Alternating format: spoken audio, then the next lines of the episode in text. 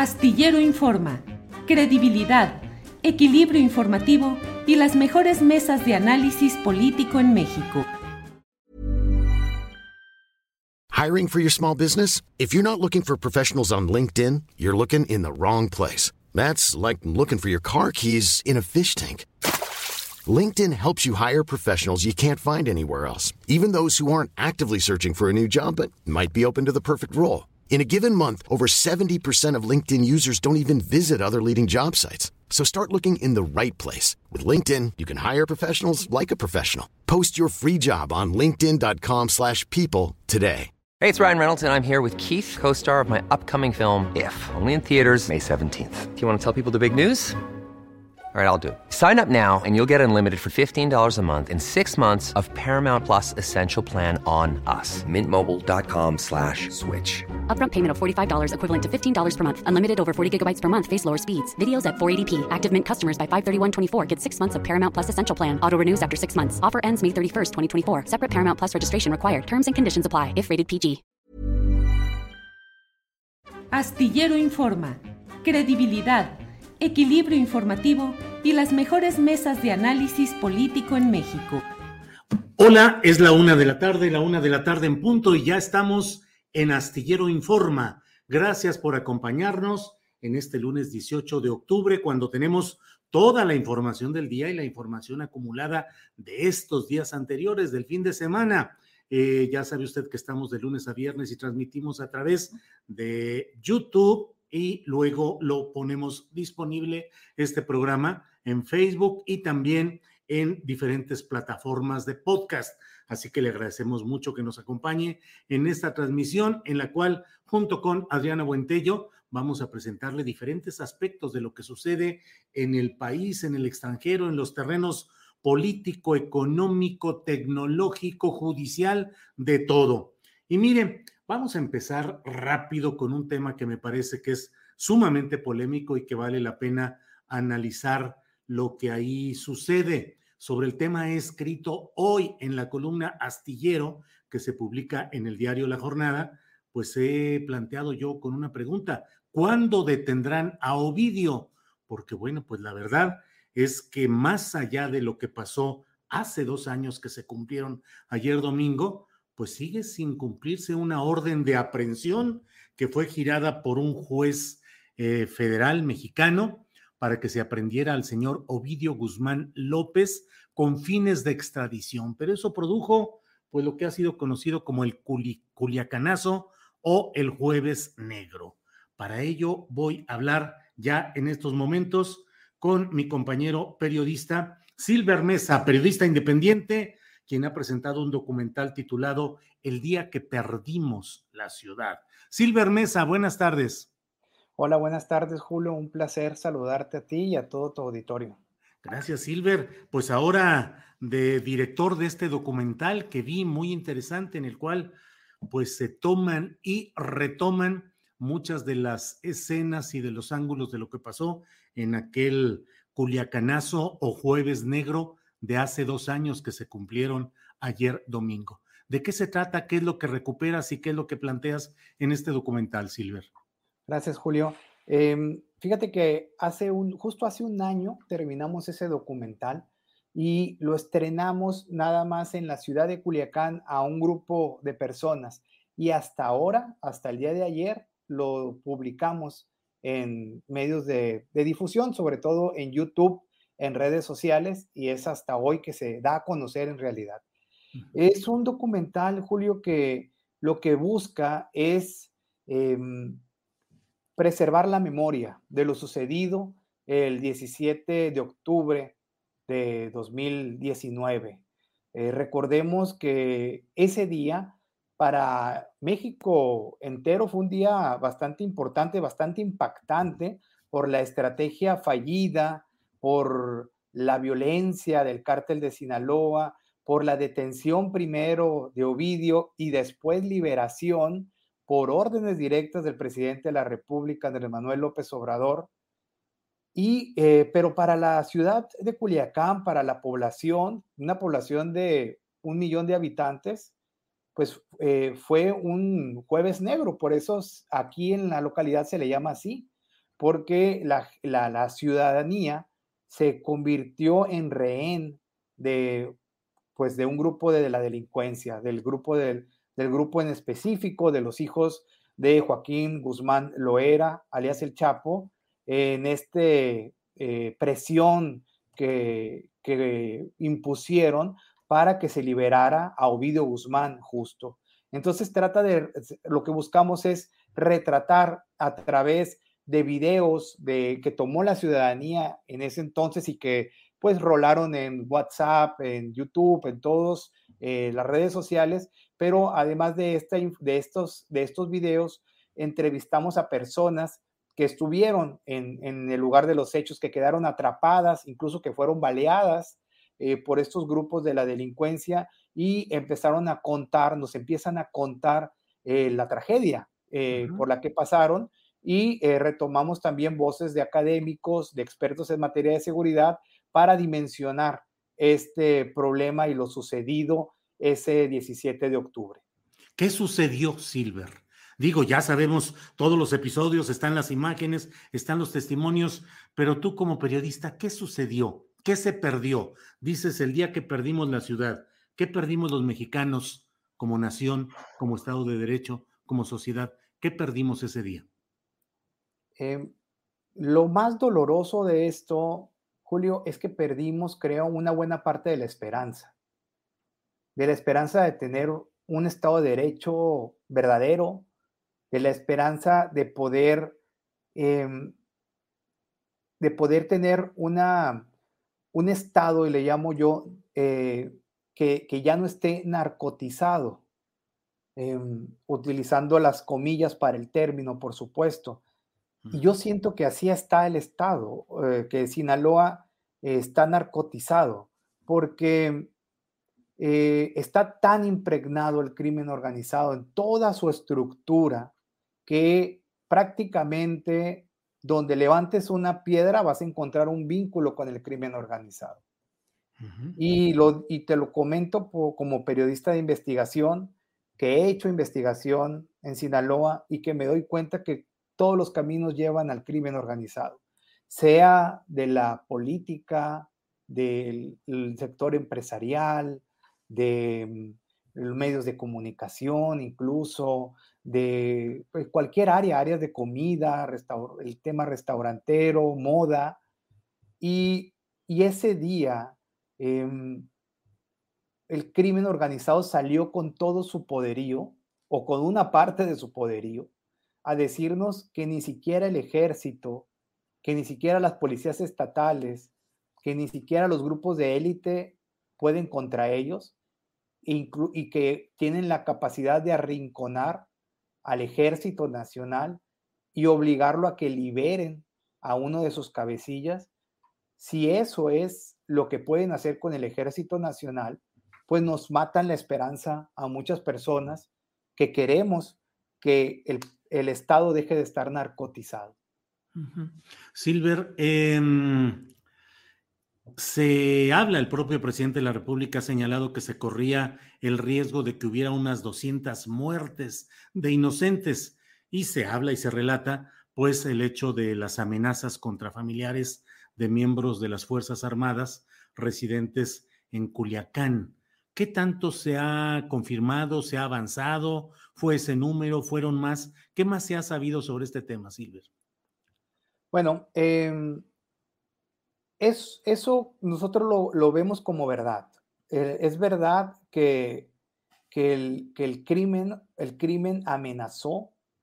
Tenemos videos de cómo eh, la delincuencia entraba a la, zona militar, eh, que amenazó a las familias de los militares y hubo muchos rumores que no se confirmaron, Julio, pero rumores que al final de cuentas eh, tuvieron una seriedad profunda de que se podía atentar contra la población civil, sea de hospitales, de escuelas, de diferentes zonas.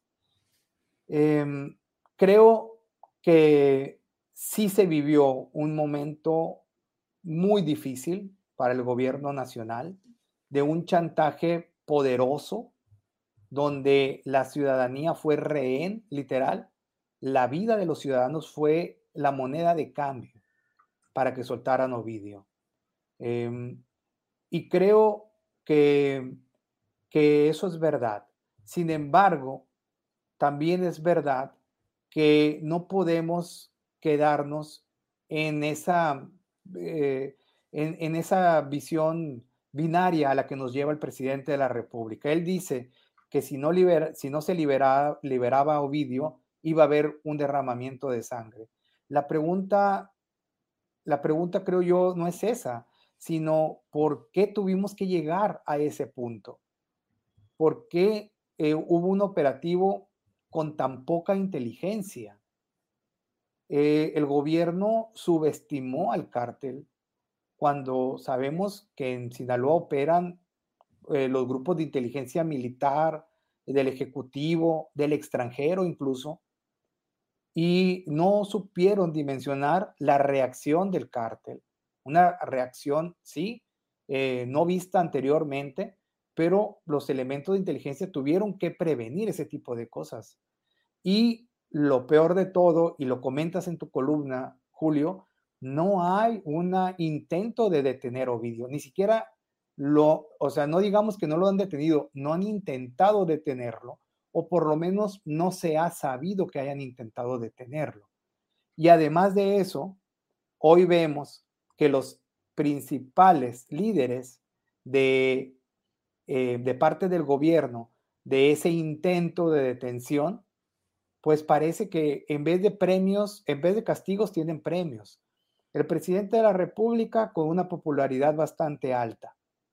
El ejército cada vez con más poder, con más contratos, un país con más militarización. Pero vámonos a los otros actores. Eh, Durazo ahora es gobernador del estado de Sonora. Y Quirino, el gobernador de Sinaloa, va a ser embajador de México en España. Y hay que recordar que Quirino es hotelero. Él es dueño de varios hoteles de Mazatlán y justo lo mandan al paraíso de la hotelería en el mundo, que es España. Silver, em, dentro de los datos o detalles que se puedan haber ido conociendo respecto a estos hechos del jueves negro o el culiacanazo, em, ¿cuánto de la... ¿Qué tantos cambios ha habido en estructuras militares o policíacas, al menos en Sinaloa, que impliquen alguna forma de, pues, de corrección o de de un mensaje de que algo se castigó de quienes hubiesen tenido la culpa en todo esto, que además Silver pues tuvo como antecedente el hecho de que eh, semanas antes del Culiacanazo, pues de esta detención y luego liberación de Ovidio Guzmán, estuvieron en Culiacán, en Sinaloa, eh, el embajador de Estados Unidos, el director de la DEA, o un subdirector de la DEA, un subdirector de la DEA, eh, que estuvieron ahí aparentemente viendo, conociendo lo que se hacía y semanas después se dio todo esto. ¿Cómo se ha movido la cuestión policíaca y la cuestión política en Sinaloa o simplemente estamos en el dejar hacer, dejar pasar? Lo veo más en la segunda opción, Julio, en el dejar ver, dejar pasar.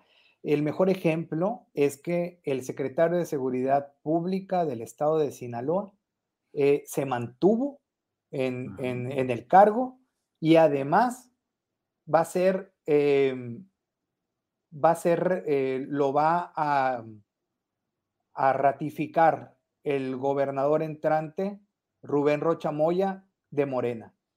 Es uno, creo que es el único elemento del gabinete estatal que se ha, se ha dicho, ya se ha mencionado, que va a, a repetir en la administración eh, que entra, que pasamos del PRI a Morena y va a ser el único secretario de Estado que va a repetir hasta este momento la información que tenemos, que ya se hizo pública y que es el propio secretario de Seguridad Pública. Es decir, al contrario de que haya castigos, parece que hay premios eh, para eh, los principales actores de, ese, de ese día. Bien. Silver Mesa, ¿dónde pueden ver el documental eh, eh, El día que perdimos la ciudad? Muchas gracias. Pueden verlo en la página de iniciativasinaloa.org.mx. en el Twitter de Iniciativa Sinaloa, que es arroba inisinaloa. También pueden entrar a mi Twitter, que es arroba silvermesa. Y me gustaría, eh, eh, Julio, si me lo permites, nada más mencionar a las personas involucradas en este documental, eh, que es muy importantes. es, un, es un documental soportado por Organización Iniciativa Sinaloa y una organización internacional que se llama Iniciativa Global contra el Crimen Organizado Internacional, Global Initiative. Y en el documental participaron mis compañeros periodistas Marcos Vizcarra, el fotógrafo Luis Brito, la diseñadora Marta Rivera y la periodista Miriam Ramírez, entre un equipo mayor de compañeros. Bien, pues yo ya lo vi, recomiendo a quienes nos siguen en este programa que se asomen a estas coordenadas de internet que nos ha dado Silver Mesa, que se asomen y que vean este documental, que es muy interesante para entender, para tener pues claridad de lo que sucedió, que mucho se ha hablado ya, pero creo que es un recuento muy válido, muy oportuno, muy pertinente en estos momentos. Silver, como siempre, y a reserva de lo que desees agregar, pero como siempre, muy agradecido de tu amabilidad de tomarnos estas llamadas. No, hombre, eh, Julio, muchas gracias por darle difusión a estos temas que eh, son importantísimos, que tengas esa visión, no nada más de lo nacional, sino desde los estados hacia lo nacional. Y, pues nada, eh, decir que es un documental que se hace con mucho amor, porque documentalistas no somos, pero sí pero sí somos periodistas y queremos que, se mantenga la memoria. Y desde el punto de vista de, la, de los ciudadanos que fueron, fueron o fuimos rehenes de lo que ese día sucedió. Muchas gracias, Julio. Al contrario, Silver, gracias. Buenas tardes. Bueno, mire, pues esto es lo que sucede en este tema de este documental. El día que perdimos la ciudad, usted puede asomarse a las direcciones que ya nos dio Silver Mesa o directamente a su dirección de Twitter, arroba Silver Mesa. Mire, en estos días, en este fin de semana, tuve muchos reportes de médicos, de médicos que nos estuvieron eh, comentando y señalando múltiples errores en el procesamiento a través de Internet de algo que es eh, fundamental para ellos, que es eh, la selección de sus especialidades médicas han denunciado una serie de irregularidades que se presentan y la ineficiencia en el proceso de selección de especialidades médicas. Vamos a hablar en unos segunditos más con Jorge Eduardo Vázquez López. Él es médico y es uno de los aspirantes a cursos de especialización médica. En cuanto lo tengamos listo, vamos a platicar sobre este tema. Como siempre, hay mucho Mire, Jorge Benítez me dice, se ve que extrañas mucho a Calderón, ya sabe. Em, con Calderón y el PRIAN perdimos a México ante narcos y empresarios, dice Gancito Power. Jorge Benítez dice, como siempre, sigue promoviendo a los que están en contra de Obrador. Em, Bruno Benjamín Arrestegui Guamani dice, el título de este video lo aprueba Noroña, el doctor muerte, la vilchismosa. Bueno, pues quién sabe qué será todo esto, pero bueno, ya sabe que vienen muchos comentarios de diversa índole y no nos queda más que pues leerlos, comentarlos y seguir adelante en nuestro trabajo y en nuestra actividad, que es la de informar. Pablo Cadena nos envió una aportación económica. Acuérdense que no nos enojamos nadita de que nos aporte económicamente para seguir adelante con este proyecto. Y dice, Julio, hasta que se habla tal y como fue el narco poniendo a la ciudadanía como escudo humano sin importancia a la vida. Gracias a Pablo Cadena. Bueno, estamos ya, precisamente está ya con nosotros el doctor Jorge Eduardo Vázquez López. Eh, doctor Vázquez López, buenas tardes. Buenas tardes, Julio. Eh, qué gusto estar aquí y muchas gracias, agradecido por el espacio que, nos otorgas a, pues, a la comunidad médica, ¿no? Al contrario. Eh, Eduardo, ¿eres médico egresado de qué universidad? Eh, soy médico egresado de la Universidad Autónoma, Benito Juárez de Oaxaca. Ajá. Eh, ahí, este, pues ahí hice la, carrera de medicina y en este, en este momento pues estamos en el proceso de, de, este, hacer la especialidad, de intentar hacer una, una, especialidad médica, ¿no? ¿Nos puedes ayudar a entender, Jorge Eduardo, eh, qué es lo que se busca con este proceso? Luego nos dices ya las fallas, los errores, las denuncias, pero ah, este proceso, ¿para qué serviría? Ok, eh, este proceso, eh, pues es digamos que el siguiente paso en la formación médica de cualquier, por valga la redundancia, de cualquier médico, Eh, y consiste en, pues, en especializarnos en alguna, en alguna materia, en, algún, en, alguna actividad médica para brindar pues mejor atención a la comunidad, para brindar mejor atención a, este, a la población pues que atendemos. Eh, los ustedes son médicos generales y mediante este proceso buscan seleccionar la especialidad médica de su preferencia. ¿Así es? Así es, así es. Somos médicos generales buscando hacer una especialidad. ¿Esto se hace a través de qué o usualmente cómo se había hecho? Eh, año tras año eh, se presenta un examen, el examen nacional eh, de aspirantes a residencias médicas, el ENARM. generalmente es, es un examen electrónico. antes, bueno, es que en este momento hubo una situación de transición, hubo muchos cambios este año. Eh, en, años pasados, el, número de reactivos era de aproximadamente 450, en este año fue de 280.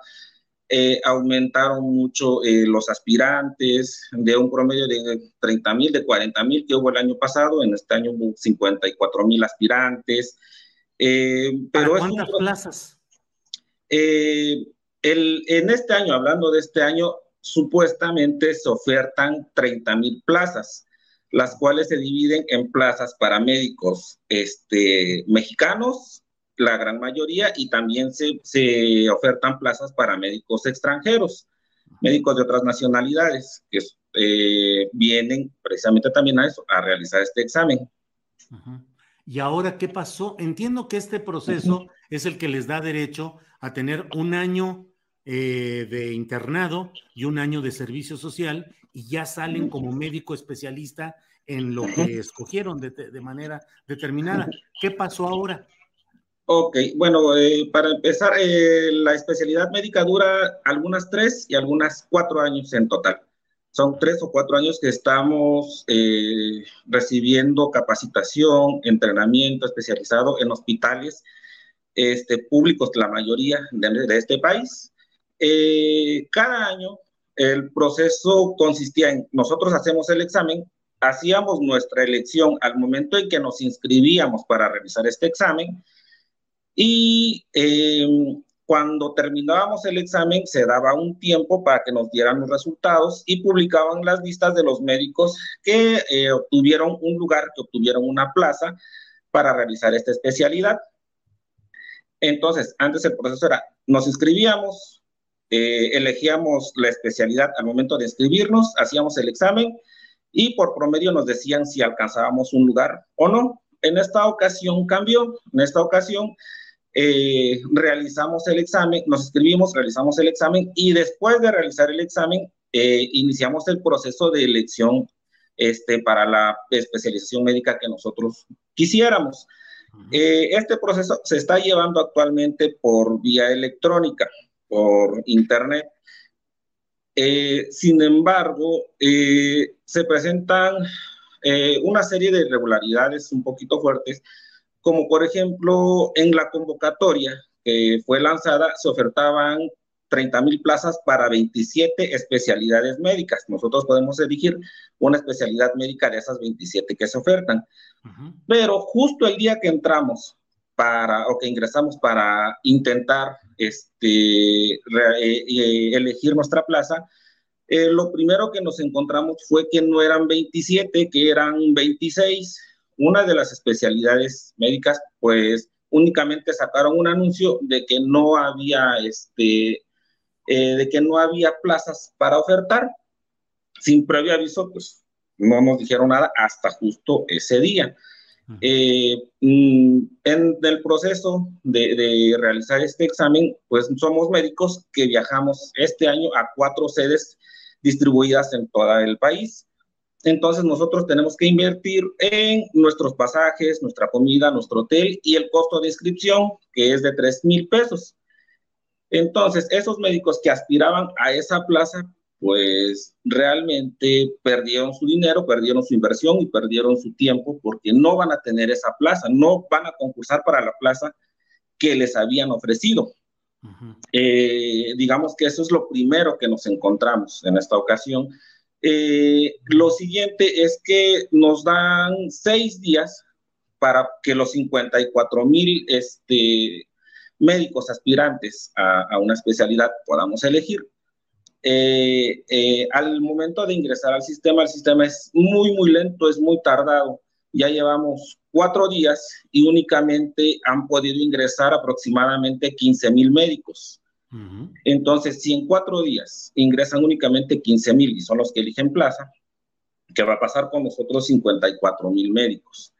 Eh, la, en la convocatoria dice que el día 20 se cierra la página y ya no puedes, ya no se puede elegir. Entonces, también, ¿qué es lo que va a pasar? Eh, si es que no se llegan a, llenar esas plazas, ¿no? Eh, el proceso, Leo, bueno, incluso, se, se, presta, muchas. Sí, Jorge Leo, eh, Sara Blues nos dice, la plataforma del CIFRHS está sumamente lenta, nadie resuelve nada, médicos egresados esperando más de 70 horas y con el hashtag, la etiqueta que dice estafa en ARM 2021. El doctor Marco Dash también dice estafa en ARM 2021. Daever nos dice no ofertaron 30 mil plazas. Eh, Nani Núñez dice siempre mintiendo a los políticos. ¿Dónde están las 30 mil plazas. Eh, yo llevo más de 70 horas esperando elegir especialidad, dice Alucar Tepes. Eso es lo que leí en general, Jorge, de mucha gente que decía, es que no he podido ni dormir, me le he pasado aquí pegada a la computadora o pegado a la computadora esperando que respondan y llevo 60 horas, 70, 50 y no hay respuesta de nada. Así ha sido. Así es, así es, es ahora es como una, digamos, como una fila virtual, imagínate estar formado en una fila de 54 mil personas, de 54 mil médicos, esperando que en algún momento pues puedas elegir tu lugar, pero y te dan seis días para elegir.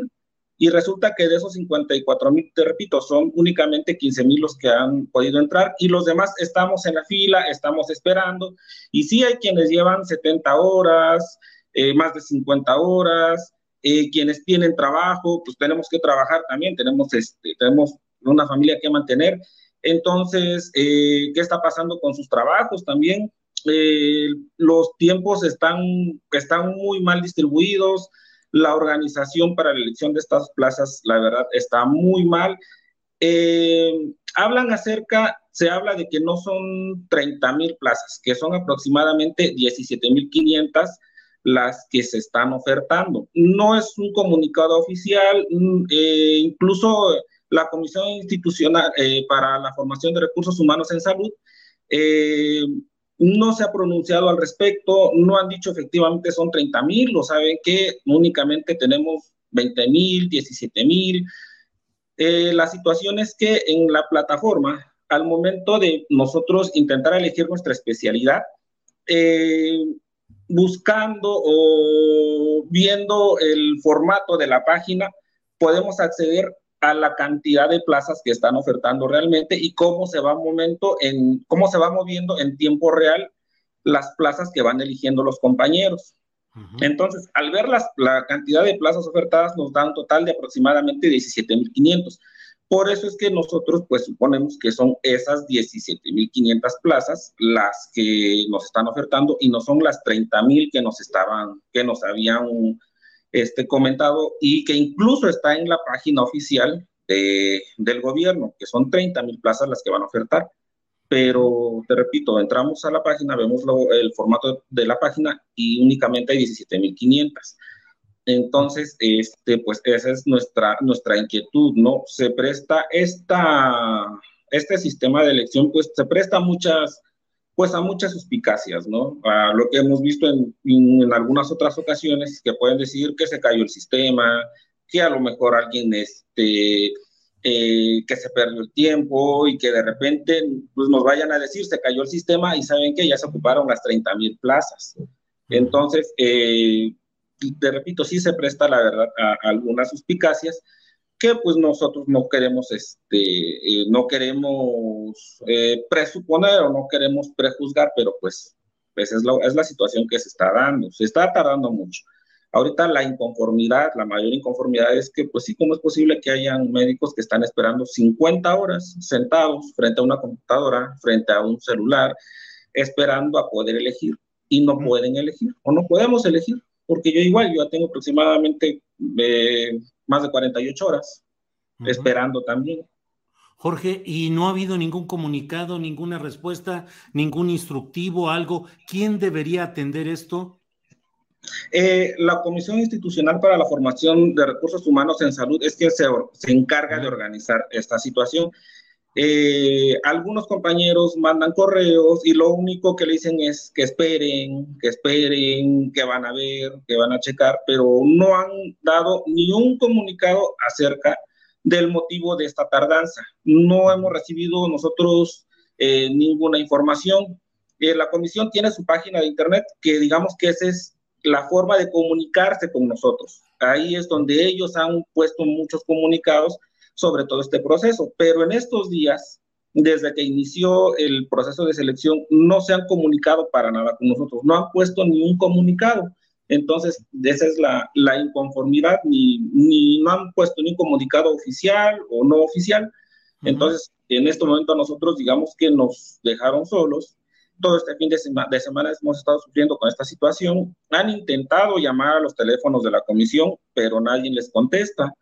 Entonces, eh, pues es como que nuestro, nuestro llamado de decir, de decir qué está pasando con este proceso, ¿no? Porque se está, pues se está ensuciando, ¿no? Se está empantanando. Eh, no hay claridad. Bien, pues eh, doctor Jorge Vázquez, te agradezco la oportunidad de señalar y de pues denunciar lo que está sucediendo aquí. Ojalá las autoridades de la Secretaría de Salud, ojalá el secretario, su equipo de trabajo atiendan esto que de verdad lo he visto multiplicado en las redes sociales y ahora mismo en el chat de nosotros, pues muchos comentarios y señalamientos de qué es lo que está pasando en todo esto. Así es que, Jorge, a reserva de lo que desees agregar, Muchas gracias por esta oportunidad de informar a la audiencia de este tema de los problemas de los médicos para poder acceder por la vía electrónica a una selección de la especialidad que desean cursar. Gracias. Ah, gracias a ti, Julio, por el tiempo y un gusto conocerte. Hasta luego. Hasta luego, Jorge, muy amable. Buenas tardes. Pues de verdad que hay muchos comentarios. ZSB dice, ¿quién es el encargado de especialidades? Creo que son puestos que el Seguro Social oferta. Marco Antonio Cruz, ¿cuál fue el comunicado del ENARM eh, o no ha contestado? Eh, eh, la, el ENARM es la encuesta nacional de aspirantes en estas especialidades médicas. Bueno, medicina integral dice las 17.500 plazas se pueden ver en el código fuente de la plataforma. Por ello sabemos que solo son 17.500 y no 30.000 como originalmente se había dicho. Leticia Medina, Julio, mañana es el día de salud en la mañanera, que lo expongan. Araceli Bazán Miranda dice, eh, no hay manera, solo por internet, debería ser ágil. Son varias plazas, pero siempre en ARM ha sido muy lento y cerrado, muy mal para los médicos. Y como esto hay varios eh, comentarios. Nancín Castillo dice, un día héroes del país, entre comillas, héroes del país, y al otro ni siquiera respetan nuestros derechos. Eh, estafa en ARM, bueno, eh, pues vienen muchos comentarios, la verdad, sobre este tema. Y bueno, pues ahí, ahí está lo que hemos señalado.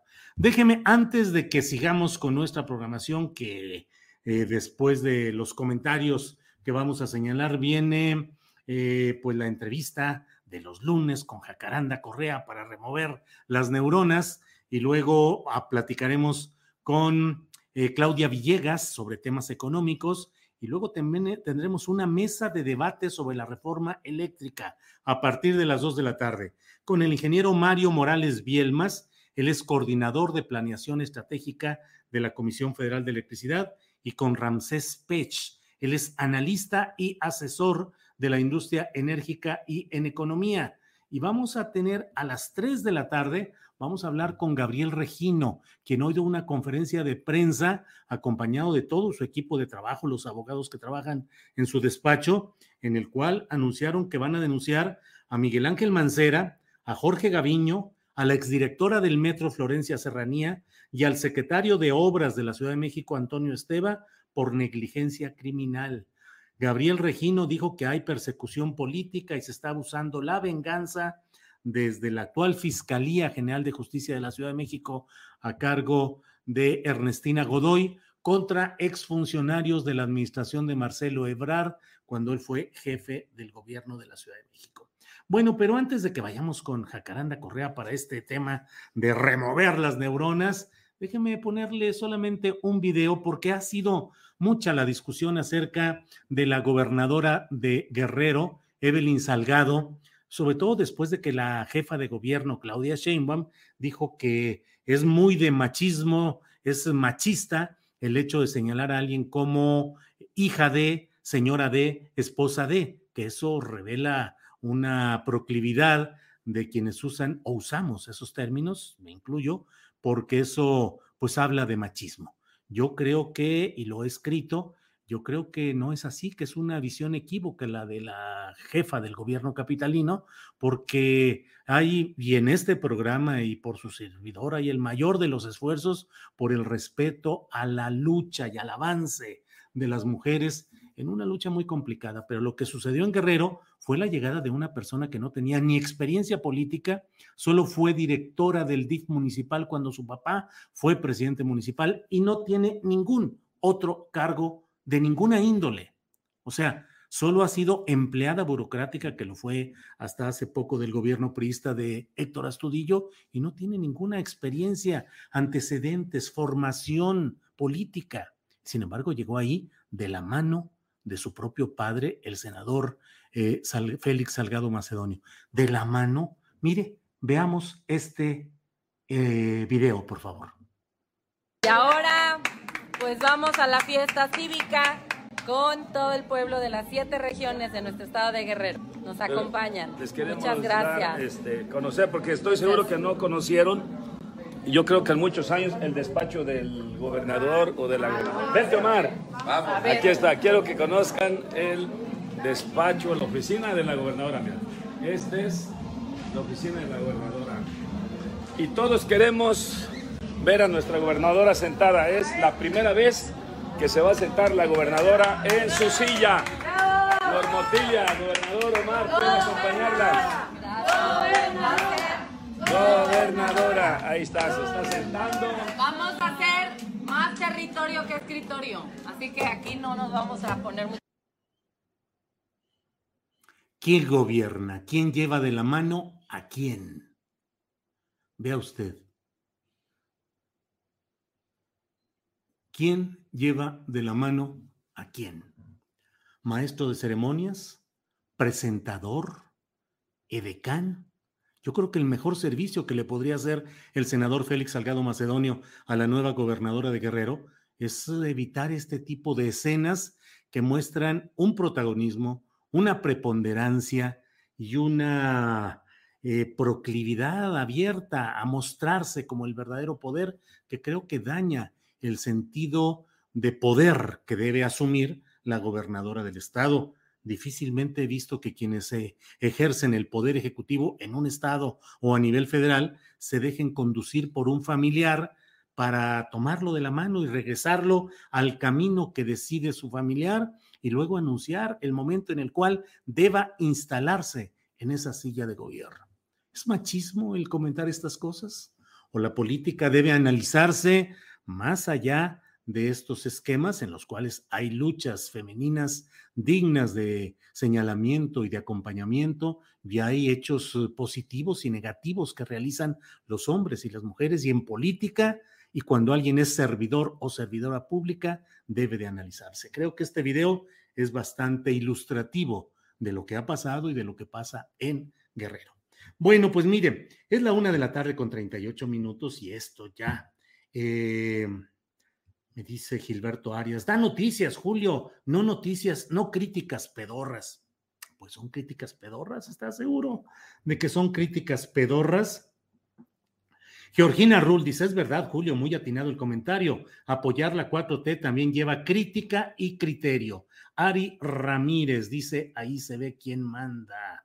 Eh, qué pena, por fortuna ajena. El hombre presenta a la hija como títere y ella se deja. Híjole, qué asco, dice Colibrí. Eh, bueno, pues si el papá manda, ni cómo defender a la muchacha, dice el Davo Ceje. Bueno, pues tenemos todos estos ya, sus comentarios son bienvenidos, pero mire, para remover en serio las neuronas, ya sabe que los lunes tenemos la participación de nuestra compañera Jacaranda Correa. Jacaranda, buenas tardes. Hola, querido Julio, ¿cómo estás? Buena tarde. Bien, Jacaranda, con el gusto de siempre de verte, de saludarte y de estar puestos aquí para escucharte, a ver con qué nos vas a ayudar a remover las neuronas, Jacaranda Correa. Pues mira, inicialmente, Julio, eh, decirte que yo estoy totalmente de acuerdo en ese comentario que de hecho tú subiste ya este fin de semana en Twitter, ¿no?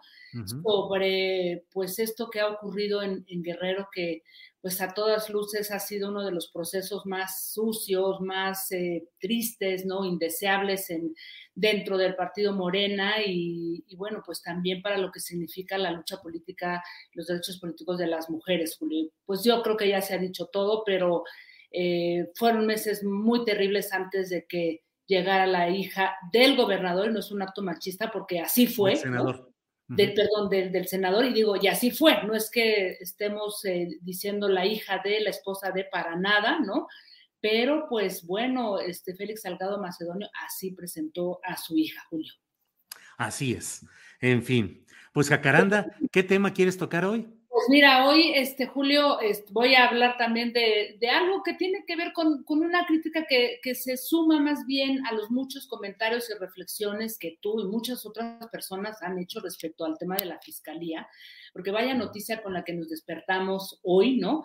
La que se publica en el diario Milenio, en el que ahora sí, dice la fiscalía, ahora sí vamos detrás de, Enrique Peña Nieto, de Videgaray y de otros 16 este, políticos, bueno, incluyendo a Naya, que yo creo que no estaba muy bien enterado porque salió con su nueva temporada ahora en la mañana, ahora con sus videos de la reforma este, eh, energética, en fin.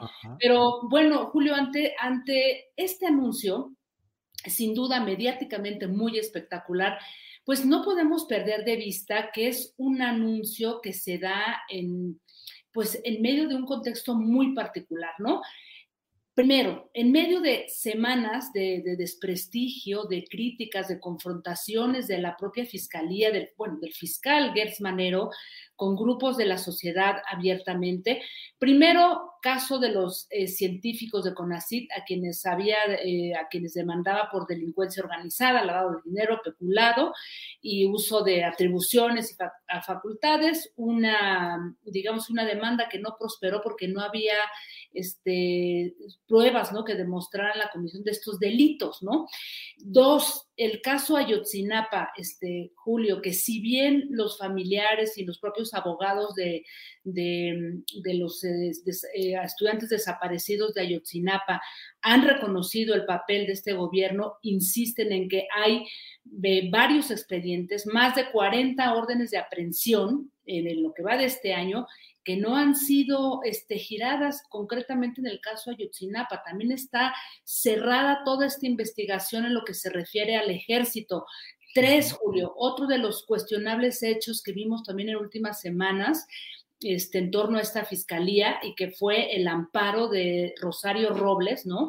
Este amparo que, obtuvo la exsecretaria en contra del fiscal por violación a la presunción de, de inocencia y debido proceso. Y además, ¿cómo no iba a hacerlo Julio, si además Rosario Robles recuerda que ella no está ahí, vamos, todo el proceso no se hizo em, por su participación en la trama de la estafa maestra, aunque no es que no esté corroborada, pero legalmente con todos los documentos, lo que la tiene ahí es una falsa licencia de conducir, Julio, ¿no?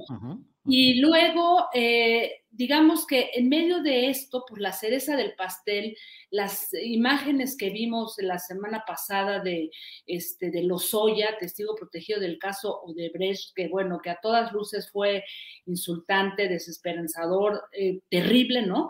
Y el hecho, y además de recordarnos que a diferencia de lo que ha ocurrido en otros países, aquí solamente hay una sola persona cuando hay muchos otros involucrados que están pues como Pedro por su casa paseándose y sin que nada ocurra. Así es que en medio de este contexto, Julio, se da este anuncio que decimos, bueno, otra vez, ¿no? Y por si fuera este poco, Julio, y ahí sí yo creo que habría que remover la neurona y la neurona y tú con tus análisis eh, finos tendrás que compartirnos qué opinas, pues que esto se dé en medio de un momento en plena confrontación por la contrarreforma energética del presidente Andrés Manuel López Obrador y todo ese jaloneo que se ha dado entre el PRI, ¿no? Sobre todo con el PRI, el PAN y este y el, y el, este, y el partido del propio presidente, ¿no? Y todo esto, Julio, nos, llega, nos lleva a preguntarnos si este anuncio de que ahora sí voy por Enrique Peña Nieto y Videgaray acusados de delincuencia organizada, no es otra historia más de esta fiscalía que se le va a caer, que no va a proceder o que la están utilizando con fines políticos, porque sería realmente, yo creo que ya triste, penoso y llegaríamos a un punto en el que creo que esta fiscalía o bueno, el presidente tendría que llamar a rendir cuentas a este fiscal independiente, ¿no? Que además pues fue electo por nueve años, Julio, no es cualquier cosa, ¿no? Entonces, ¿qué vamos a hacer en medio de todo esto? Y son varias las lecturas que por lo menos a mí llegaron cuando leí esta nota hoy en el diario Milenio, Julio. Sí, sí, Jacaranda, tienes, eh, coincido en lo que planteas y efectivamente, pues lee uno esa nota principal de hoy en Milenio y dice uno, bueno, pues una, un asomo más de estas versiones de que ahora sí vamos contra Peña Nieto y contra Videgaray, pero se da en un contexto, Jacaranda, en el cual especulaciones o no, el hecho concreto es que se da en el contexto de la mayor presión desde el poder público federal para tratar de que los priistas apoyen la eh, votación en las cámaras, específicamente en la Cámara de Diputados, en primera instancia, para aprobar eh, pues esta contrarreforma o reforma eléctrica que está planteando el presidente López Obrador. Eh, se da en momentos en los cuales, por ejemplo, el propio Manlio Fabio Beltrones ha salido a decir que está en contra de esa reforma eléctrica y bueno, cuando se dan este tipo de zigzagueos o de alebrestamiento de ciertos segmentos del priismo tradicional o de sus élites, pues viene también este mensaje que es un poquito como diciendo, este, alinearse, alíñense compañeros, porque si no, este... de puerco. Sí, pero pues muy grave, Jacaranda, porque es la utilización, si este fuera el caso, la instrumentación de los mecanismos de la justicia para acomodos electorales o partidistas o políticos que luego se disuelven. Pasado el momento crítico, pues a lo mejor ya no hay absolutamente nada porque el PRI ya votó a favor de la reforma eléctrica. Por Pero es peligrosísimo, Julio. Imagínate, o sea, abiertamente ver a una fiscalía independiente, tanto que cuestionamos a la PGR, tanto que se ha, que se peleó, se discutió desde el 2014 para llegar a este instrumento realmente yo creo que sí tenemos que encender las alarmas y si esto que hoy anunció, eh, bueno, la, Fiscalía a través de otra vez una nota filtrada, este, una investigación a la prensa, pues tendría que, rendir cuentas este Julio, este, el fiscal Gertz Manero y de verdad, pues rendirnos cuentas a, a, nosotras, nosotros los ciudadanos, porque pues creo que ya son, son varias, ¿no, Julio, que de pronto se le escapan. Sí, sí, Jacaranda está en ese proceso y claro, hay luego la, pues, ¿qué te diré? La interpretación de quienes dicen, están golpeando a la 4T o están golpeando, golpeando a la Fiscalía, pero la verdad es que la Fiscalía General de la República ha tenido un comportamiento no solo errático, sino demasiado lento, sospechosamente lento, lo cual ha impedido que se avance con la velocidad que la sociedad deseó desde el 2018 con su voto en las urnas que se quería una mayor velocidad, eficacia y consistencia en todo esto. Y bueno, pues la verdad, ya viste el sábado a los familiares de la señora presa, la que fue cuñada de Gers Manero, que estuvieron ahí señalando que lleva un año detenida en medio de las versiones y la confirmación de que el propio fiscal Gers utilizó al su procurador Juan Ramos para negociar y para hacer cosas que corresponden a su ámbito privado y en un abierto ejercicio abusivo del poder. En esas andamos, Jacaranda. Así es, querido Julio. Pues bueno, nos queda de ver esa fiscalía y yo creo que además, este, pues sí, sí es momento de, pues de ponerle el ojo, ¿no? Porque si esto se tuerce hacia el lado político, realmente es una desgracia porque no es que vaya, o sea, no es, él va contra la propia, el propio gobierno del presidente, Julio, es uno de los principales compromisos de Andrés Manuel López Obrador de, de, digamos que de ir en contra de la corrupción y una fiscalía que no funciona, pues entonces imagínate, ¿no? Pero bueno, estaremos ahí pendientes, querido Julio. Muy bien, Jacaranda, como siempre es un gusto saludarte en lunes y darle la removidita a las, a las neuronas para que bailen cumbia, chachachá o lo que quieran, pero que se agiten y que se muevan. Jacaranda, muchas gracias. Bailando cumbia, chachachá contigo, Julio, hay que tejerle ahí fino, ¿eh? A todo lo que esté pasando en estos días con, con estas órdenes de, de aprehensión, a ver qué va a pasar, ¿no? Así es, así es. Te leeremos y te, te, veremos en tus pláticas astilladas, este querido Julio. Hasta pronto, hasta el próximo lunes. Hasta el próximo lunes. Gracias. Ha sido Jacaranda Correa, nuestra compañera periodista. Ya sabe que los jueves la puede ver en Canal 22. Ella conduce Debate 22 los jueves y siempre tiene invitados eh, de primer nivel, excepto en ocasiones que invita por ahí algún periodista astillado, pero en, los, en términos generales siempre tiene invitados de lujo y hay reuniones de diálogo, de debate muy interesantes con Jacaranda Correa. Bueno, pues mire, vamos a pasar ya en unos segunditos más. Eh, con eh, mi compañera. Déjeme ver que esté todo listo, todo cuadrado por acá. Todavía no, pero ya en unos segunditos vamos a estar con nuestra compañera eh, Claudia Villegas. Ella es directora de la revista Fortuna, profesora de periodismo de la Universidad Nacional Autónoma de México, también del CIDE, eh, en fin, una gran periodista a quien mucho respeto. Claudia Villegas, buenas tardes, Claudia. Buenas tardes, Julio, ¿cómo estás? Un gusto saludarlos, deseándoles una gran semana. Gracias, Claudia. Claudia, pues un montón de cosas que están por delante, así es que ahora sí que somos todo oídos para ver de qué nos quieres hablar en esta ocasión, Claudia, por favor. Gracias, Julio. Pues mira, es un poco de reflexión en torno a una coincidencia que tienen el Banco de México y ahora la Secretaría de Hacienda a cargo de Rogelio Ramírez de la O.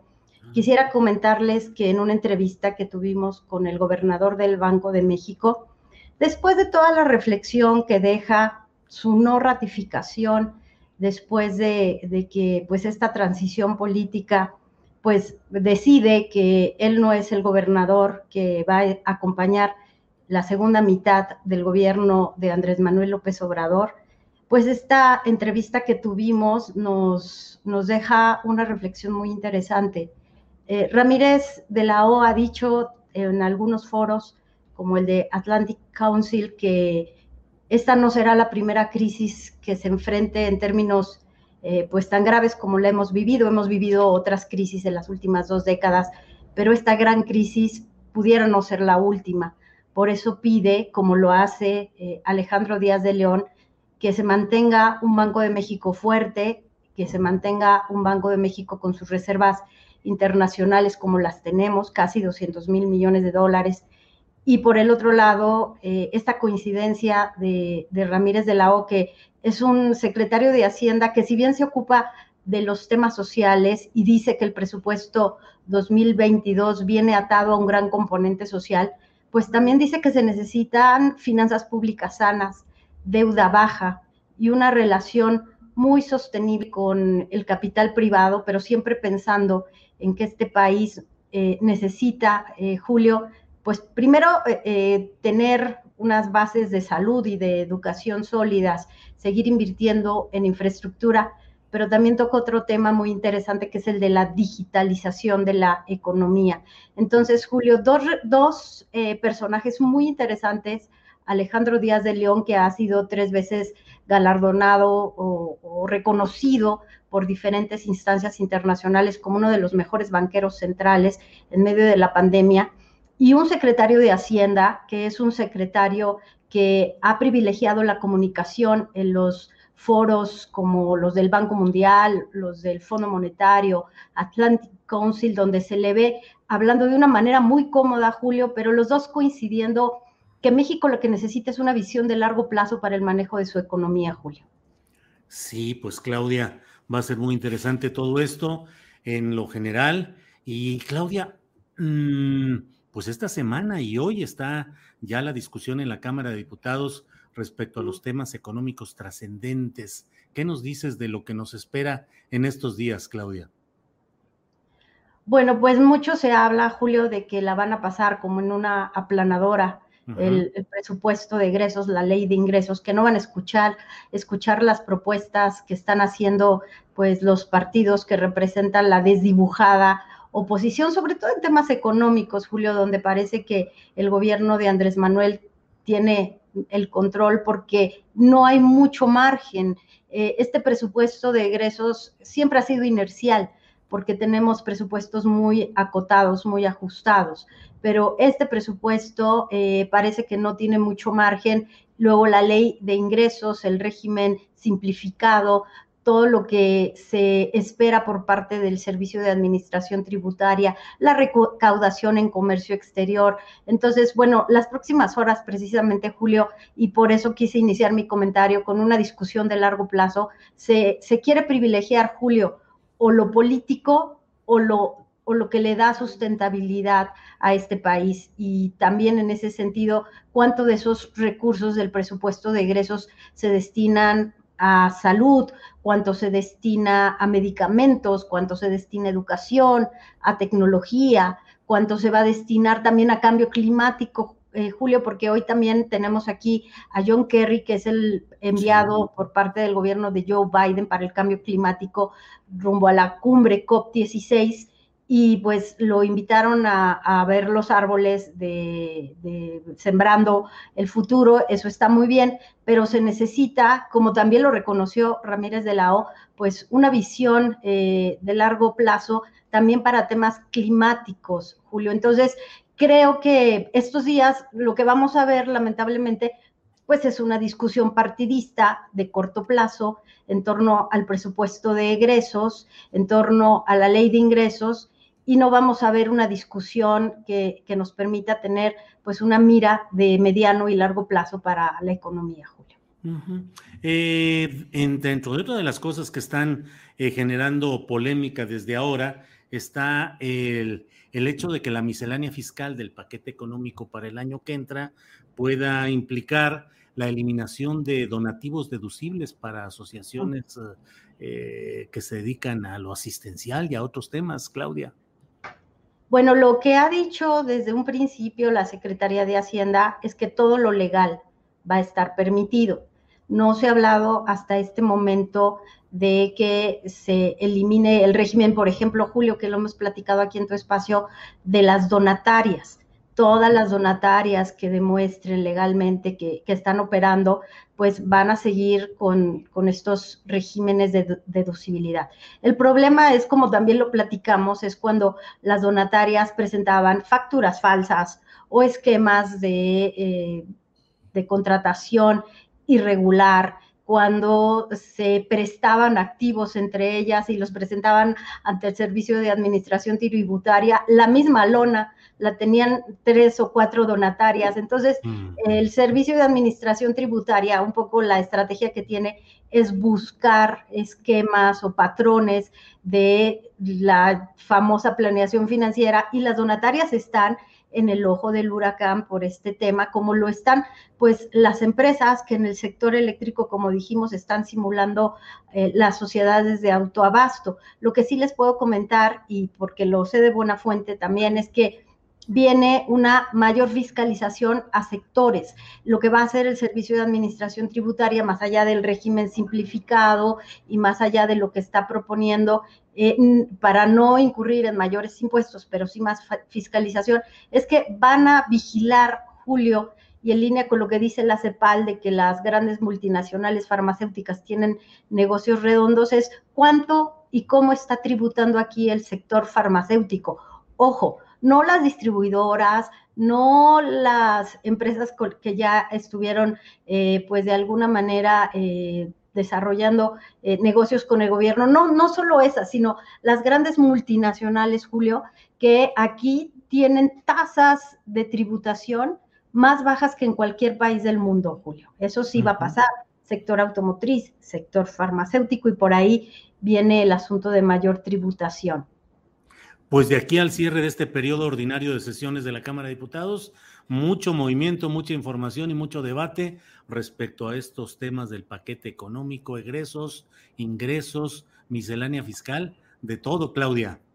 De todo, Julio. Lamentablemente muy politizado, como decimos, y pues nada más regreso al punto, mientras tenemos un Banco de México preocupado por lo estructural, por las tasas de interés, por la inflación, que no es tan de cortito plazo, tenemos tercera semana de incremento en gas LP, ha aumentado, están niveles de 13 el litro. Eh, vemos a una Secretaría de Hacienda también preocupada por las finanzas públicas ¿Y dónde están las propuestas más estructurales del Poder Legislativo? Me parece que van a estar tratando de ver cómo se llevan más recursos los gobiernos estatales, ya está etiquetado, pero la discusión de, de verdad, una discusión fundamentada, por ejemplo, una propuesta, no me gusta lo fiscal o no me gusta lo que estás haciendo, servicio de administración tributaria, ¿dónde están las propuestas? Creo que están dejando que, pasa, que pase este gobierno llamado de la cuarta transformación que está pasando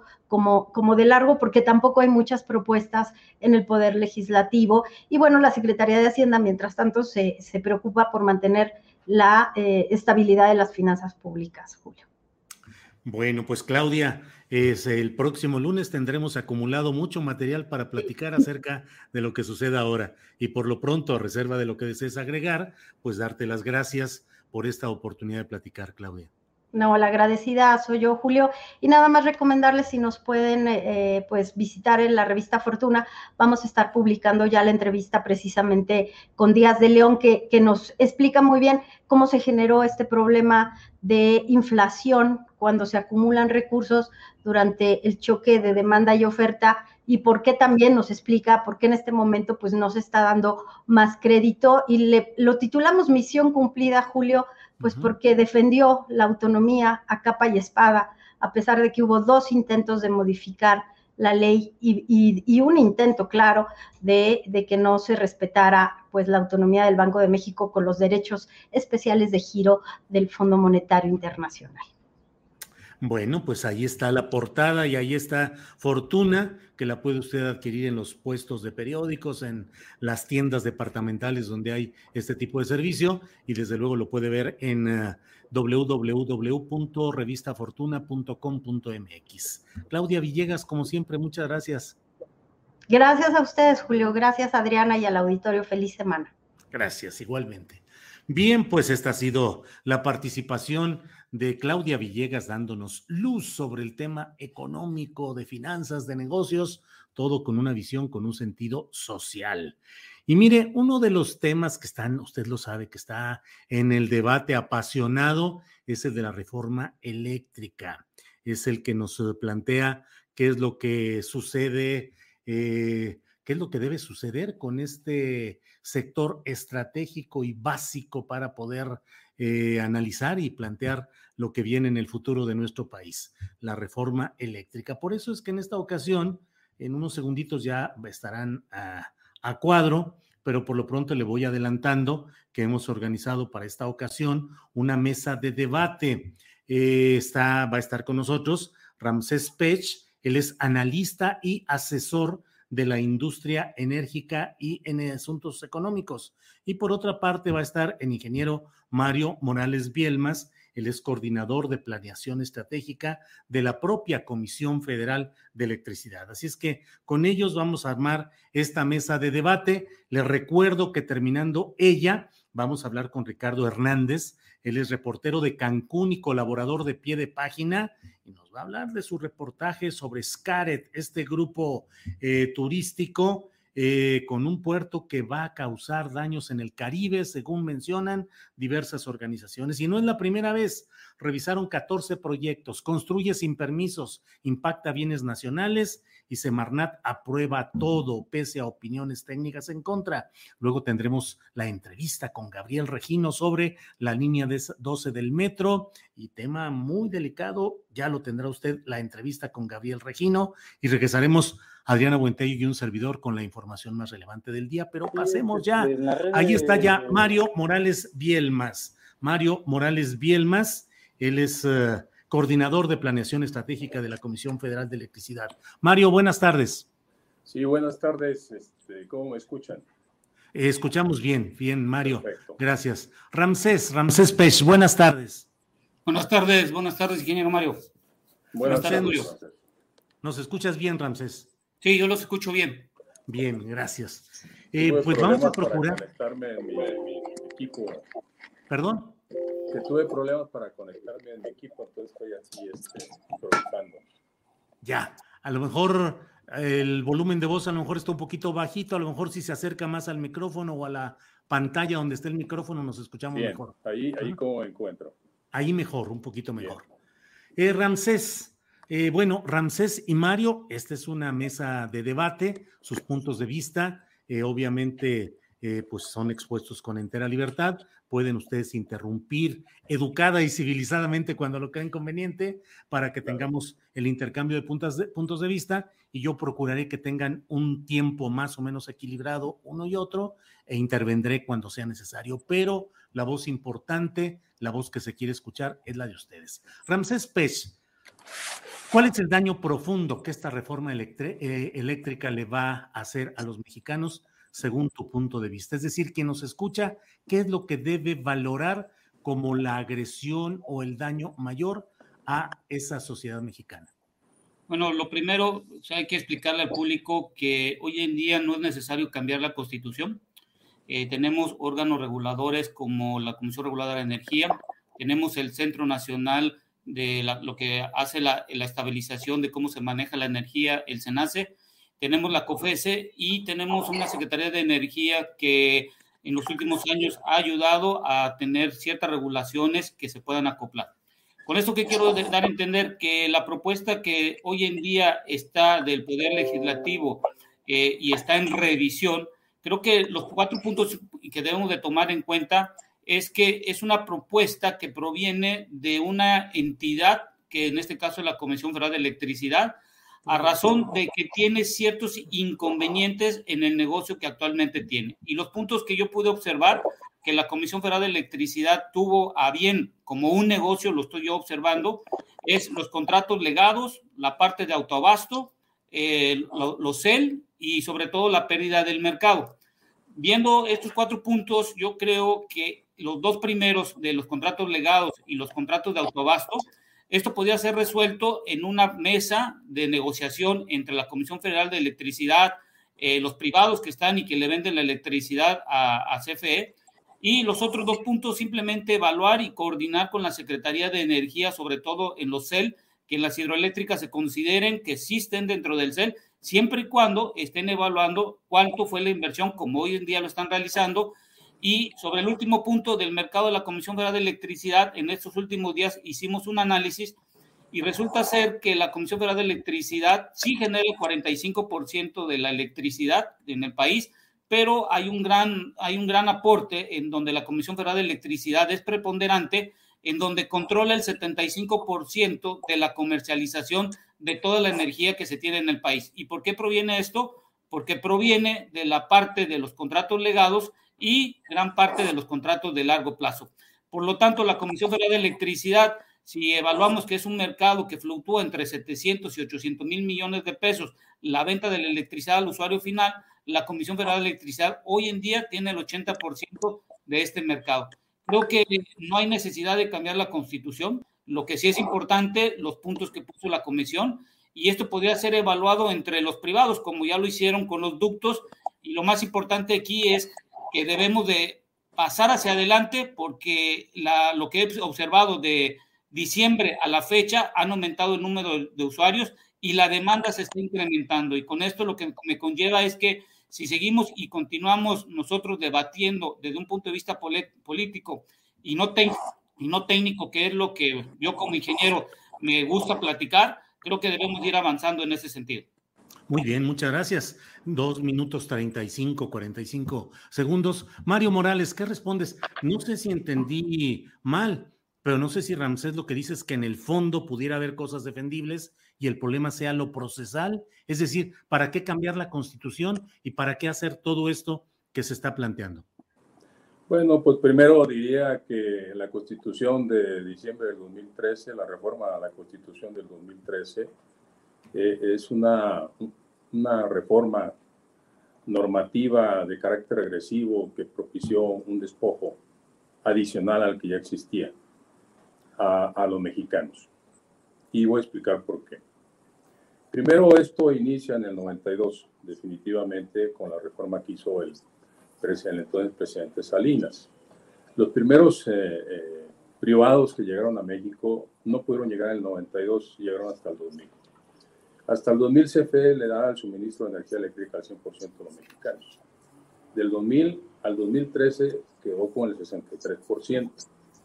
Sin embargo, lo que comenta Ramsés, eh, de alguna manera se pretendió llevar a cabo, porque fue la instrucción que recibimos, ver la manera de que la regulación se pudiera identificar ajustes a la misma regulación secundaria que permitiera detener esta caída de la, de la participación de la CFE en el mercado.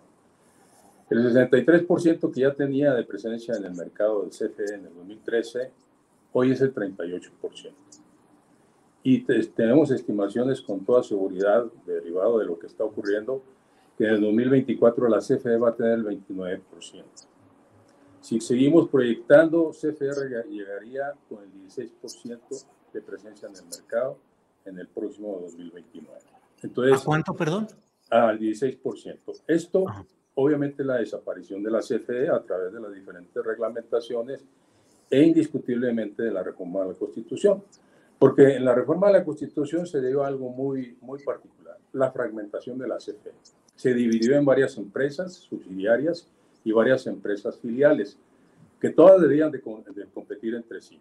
Y había una estricta separación que los órganos auditores estaban pendientes de que no hubiera comunicación, de que no hubiera escala, eh, este, que, que, no hubiera ninguna forma de poder contribuir entre las mismas empresas, sino que compartieran o de alguna manera compitieran, perdón, compitieran con todos los privados. Entonces, empezamos a hacer algunos ajustes pequeños y lo que fueron amparos. Ryan Reynolds here from Mint Mobile. With the price of just about everything going up during inflation, we thought we'd bring our prices down.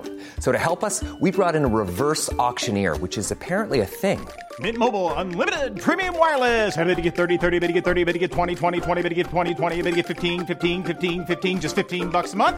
So, Give it a try at mintmobile.com/switch. slash $45 up front for 3 months plus taxes and fees. Promo for new customers for limited time. Unlimited more than 40 gigabytes per month slows. Full terms at mintmobile.com. Hiring for your small business? If you're not looking for professionals on LinkedIn, you're looking in the wrong place. That's like looking for your car keys in a fish tank. LinkedIn helps you hire professionals you can't find anywhere else, even those who aren't actively searching for a new job but might be open to the perfect role. In a given month, over 70% of LinkedIn users don't even visit other leading job sites. So start looking in the right place. With LinkedIn, you can hire professionals like a professional. Post your free job on linkedin.com slash people today. Amparos tras amparos. Si no era Greenpeace, era una empresa, era la otra, era diferente organismo privado y no hubo forma de poder avanzar porque esto lo empezamos a hacer desde el 2019. Un sinnúmero de acciones, coordinaciones. Los privados no querían que se les moviera una coma y los autoabastecedores eran los más renuentes, a pesar de que sabían perfectamente que había una irregularidad plena y total en la forma en que estaban haciendo su eh, operación. ¿Qué, ¿Qué quiere decir?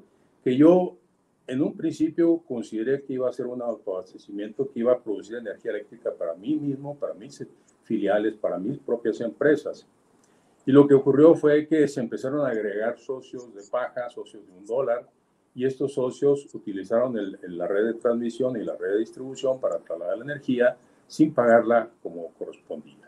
Y esto generó un mercado paralelo y se le quitaron clientes a la CFE. Claro. Esto de origen definitivamente pues era algo totalmente regular, puesto que ya teníamos un mercado eléctrico mayorista que se había definido por parte eh, de la nueva reforma a la Constitución. Sí. Eh, aquí en esta parte es muy importante destacar que a pesar de ello no hubo forma de poder avanzar en ningún sentido. En toda la regulación que tratamos de hacer, se trató de implementar por parte de la CNE una política de confiabilidad La CFE antes de esta reforma operaba con, con costos, había un mercado económico, había internamente un despacho económico por parte del SENACE cuando estaba participando por parte de la CFE. Este despacho económico obviamente era por mérito de las centrales más económicas a las menos económicas para mantener una tarifa competitiva al, al usuario final. Claro. En este despacho, pues definitivamente permitía en todo momento que, que CFE tuviera condiciones óptimas. Sin sí. embargo, en esta negociación que se hizo, pues obviamente todo, todo cambió de manera importante. Bien. Sí, sí. Gracias, gracias, eh, ingeniero Morales. Eh, Ramsés, eh, nuestro compañero Mario Morales ha usado la palabra despojo y se ha hablado de cómo hubo alguna serie de truculencias o de artificios para beneficiar a ciertos sectores. En el ánimo general, en cierto segmento de la sociedad, se habla de todas estas maniobras como algo corrupto que sirvió a intereses empresariales y políticos para afectar la riqueza nacional hubo esa conspiración corrupta para quitar riqueza nacional y favorecer a unos cuantos, Ramses? No, yo creo que lo que hubo es que en el 92, antes de lo, que se hizo del autobasto y los contratos legados, creo que la Comisión Federal de Electricidad del 92 llegó a donde tenía que estar. Y a partir del 92, con, lo, con el Tratado de Libre Comercio, que si fue bueno o fue malo, bueno, ya la historia lo está me, me, me, mediando, y lo importante aquí es que en su momento no teníamos los recursos necesarios para poder hacer las inversiones en cuanto a las plantas de generación de electricidad. Y estos tipos de modelos, yo creo que si se hiciera una revisión sin cambiar la constitución, desde un punto de vista del negocio entre dos entes, que es Comisión Federal de Electricidad y quienes están dando la generación de la electricidad CFE, creo que se podía resolver. Pero yo quiero dejar algo aquí para el público que nos escucha y bueno, y salvo que el ingeniero nos podamos poner de acuerdo, lo siguiente. Eh, la, nueva, la nueva ley eh, de la industria eléctrica tuvo, tuvo a bien tener dos figuras. Una figura que es el mercado de generación, y el mercado de generación se refiere a todo aquel individuo que puede producir la electricidad con diferentes tecnologías que se tienen hoy en día en el mundo. Y el segundo mercado, que es el de comercializador, y es en ese momento donde existen los suministradores que pueden ser del tipo básico, del tipo de calificados o del tipo de último recurso, se, se hicieron dos tipos de mercado. ¿Qué es lo que se hizo con esta reforma de la nueva ley, la ley que se tiene hoy en día? Es que lo que se trató es separar a dos compañías que estuvieran no de común acuerdo y eso sí podía generar una corrupción. ¿Por qué le podía generar una corrupción si una empresa tuviera una empresa de suministro y una generadora dentro del mismo concepto de la empresa? Este modelo que se tiene hoy en día, el generador y el suministrador, tienen sus actas constitutivas diferentes y tienen capacidades de lo, del uso o cómo están interactuando en el mercado muy diferentes. Un suministrador no puede ser generador y un generador no puede ser suministrador. Imagínate una empresa que pudiera reducir sus costos al generar y pudiera sacar la parte del suministro, pudiera controlar el precio final al usuario y podría controlar al usuario final cuánto debería de pagar. Creo que es la primera figura que hay que entender en este sentido. En el, en en el siguiente punto, que es algo muy importante que hay que tener en cuenta, es lo siguiente. Los contratos legados, creo que si, la, si el SENACE pudiera eh, estar como un tercero, porque el SENACE cada año hace un estudio de los costos nivelados en donde se evalúa cuánto es la inversión, cuánto convirtieron en las líneas eléctricas, cuánto fue de subestaciones, todos los costos que se, se, generan, creo que podían evaluar cada uno de los contratos legados que se tienen hoy con la Comisión Federal de Electricidad para evaluar qué tanto ya cumplieron su recuperación de su inversión, qué tanto ya hicieron su inversión y con esto la Comisión Federal de Electricidad pudiera tener una visualización real de los costos que hoy en día le están cobrando.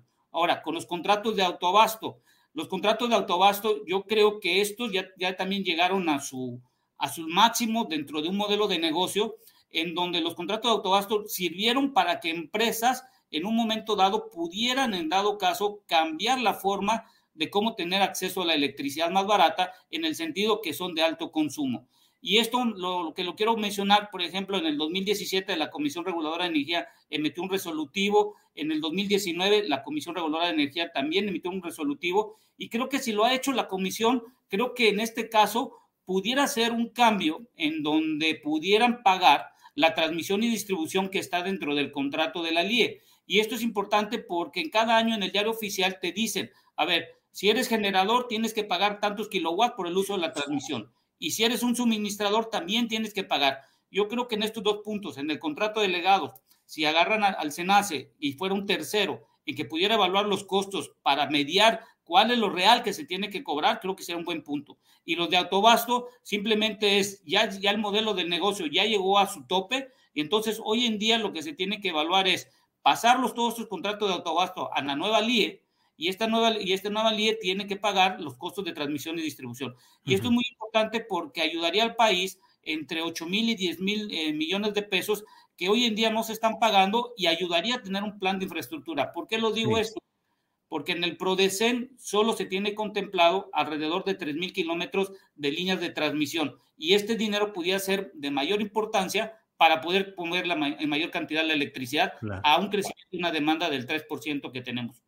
Gracias, Ramsés, gracias. Mario, eh, una discusión muy técnica y eso es parte de lo que mucha gente dice, bueno, este es un asunto demasiado complicado en lo técnico y que se está canalizando mucho por la visualización política o ideológica. Mucho se menciona el caso de España como un ejemplo de lo que puede suceder si el Estado no maneja adecuadamente eh, la producción y el suministro de energía eléctrica. En este caso, eh, estamos en presencia de un riesgo mayor para la nación en caso de no aprobarse esta ley o se están magnificando un poco los escenarios pues un poco con el propósito de que finalmente sea aprobada esa ley, Mario. Mira, es un tema muy largo, muy complejo que nos llevaría ahora, pero quisiera ser muy puntual. Primero veo una confusión, discúlpame Ramsés, pero veo una confusión con el término legado. Hay dos grupos de legados diferentes. El grupo de legados, que es uno, es los contratos de interconexión legados, que protegen de manera evidente desde la Ley de Servicio Público de Energía Eléctrica y posteriormente los transitorios de la LIE a todos aquellos contratos de autoabastecimiento, pequeña producción, importación y exportación de energía. Estos son contratos de interconexión legados y todos absolutamente tienen la protección en este sentido. Es decir, es muy importante tenerlo muy en cuenta. La intención desde el principio fue insistirles para que se acomodieran a la LIE. Obviamente, el mejor negocio en el país, ayer, hoy está en discusión, era tener un autoabasto, porque no pagabas la transmisión y puedas atraer todos los clientes que tú quisieras quitándoselos a la CFE, inclusive eh, a través de prácticas ilegales, puesto que hay una tarifa regulada y te ofrecías tarifas diferentes. Entonces, sí es muy importante tener muy claro el contrato de interconexión legal. Ahora, en la ley de la industria eléctrica también se considera el contrato legado. El contrato legado que estructuró la ley de la industria eléctrica es un contrato que se le asignó a la CFE como responsable porque el cambiar de una reforma, al cambiar provocado por una reforma como la que se estableció en el 2013, no había la capacidad por parte de los privados para enfrentar lo que se venía encima, que era dar, generar la energía eléctrica, transmitirla, distribuirla y entregarla al usuario final.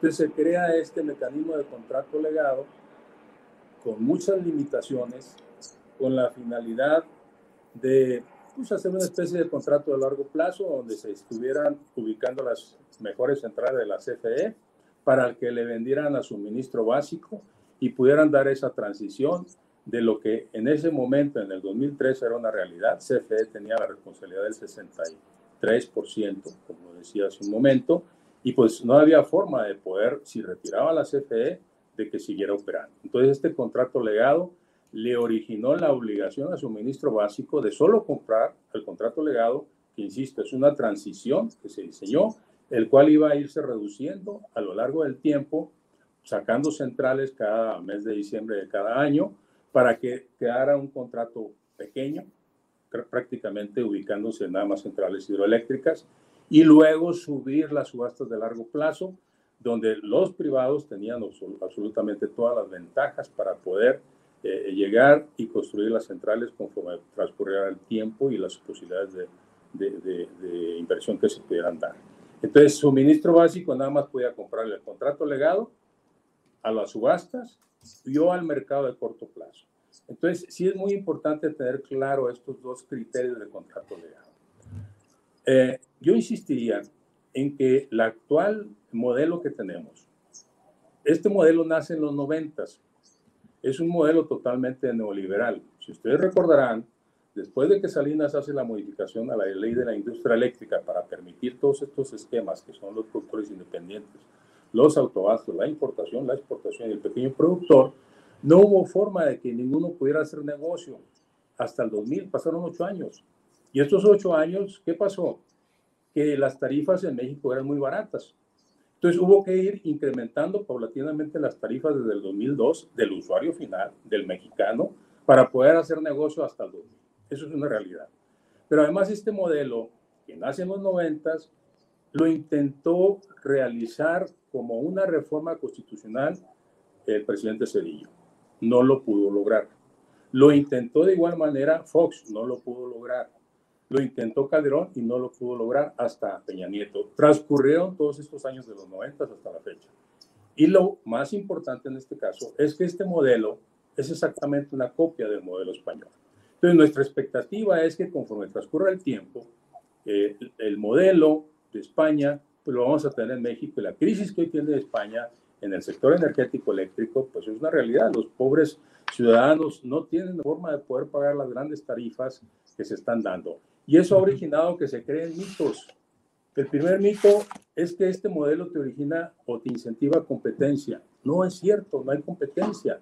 Yo le doy prioridad a los autoabastecedores en, en primer término sin que hagan oferta de precio. Ahí están despachados en primer término.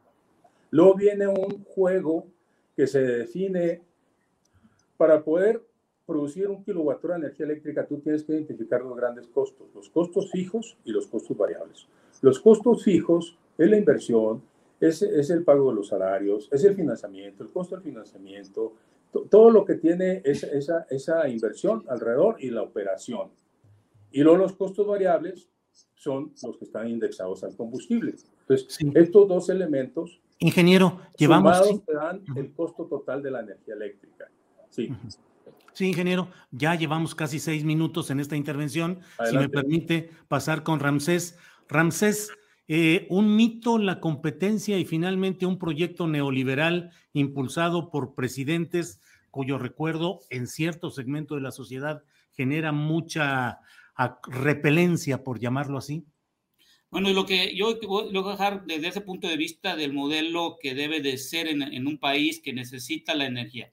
Primero, en México hemos hecho las políticas públicas en el sector energético de anteriormente y hoy en esta administración y en el futuro bajo un modelo de sexenio, es decir, cada administración que ha llegado está, y espero que en el futuro no sea así, cada quien reincorpora, modifica y cambia la forma como se debe hacer la política energética en este país. Esto que nos está conllevando es que adelantamos un paso y vamos otro hacia atrás y adelantamos dos y hoy la cuestión de que tenemos que tener en cuenta es que el mundo no se está parando y está continuando. Entonces yo creo que llevamos dos años de que no se han hecho inversiones tanto por parte de la Comisión Federal de Electricidad y tampoco de las inversiones que pueden ser nacionales o locales. Podemos hablar de las subastas de largo plazo y todo lo demás, pero hoy en día no se ha dado. Dicho lo anterior, yo creo que hay también un mito y muy importante cuando dicen que la Comisión Reguladora de Energía ha dado un sinnúmero de permisos a, compañías privadas de generar la electricidad. Ahí estoy yo con tal eh, desacuerdo porque yo hago proyectos en la parte del sector eléctrico y una de las cosas que yo he fundamentado técnicamente es, sí, me van a dar el permiso de la generación de la electricidad, pero el permiso más importante para que yo pueda poner una planta es el que me va a dar el SENACE, porque en el SENACE hacen tres estudios que son muy importantes para determinar si me puedo hacer el contrato de interconexión en este caso lo haría con la Comisión Federal de Electricidad porque es la responsable de la, transmisión.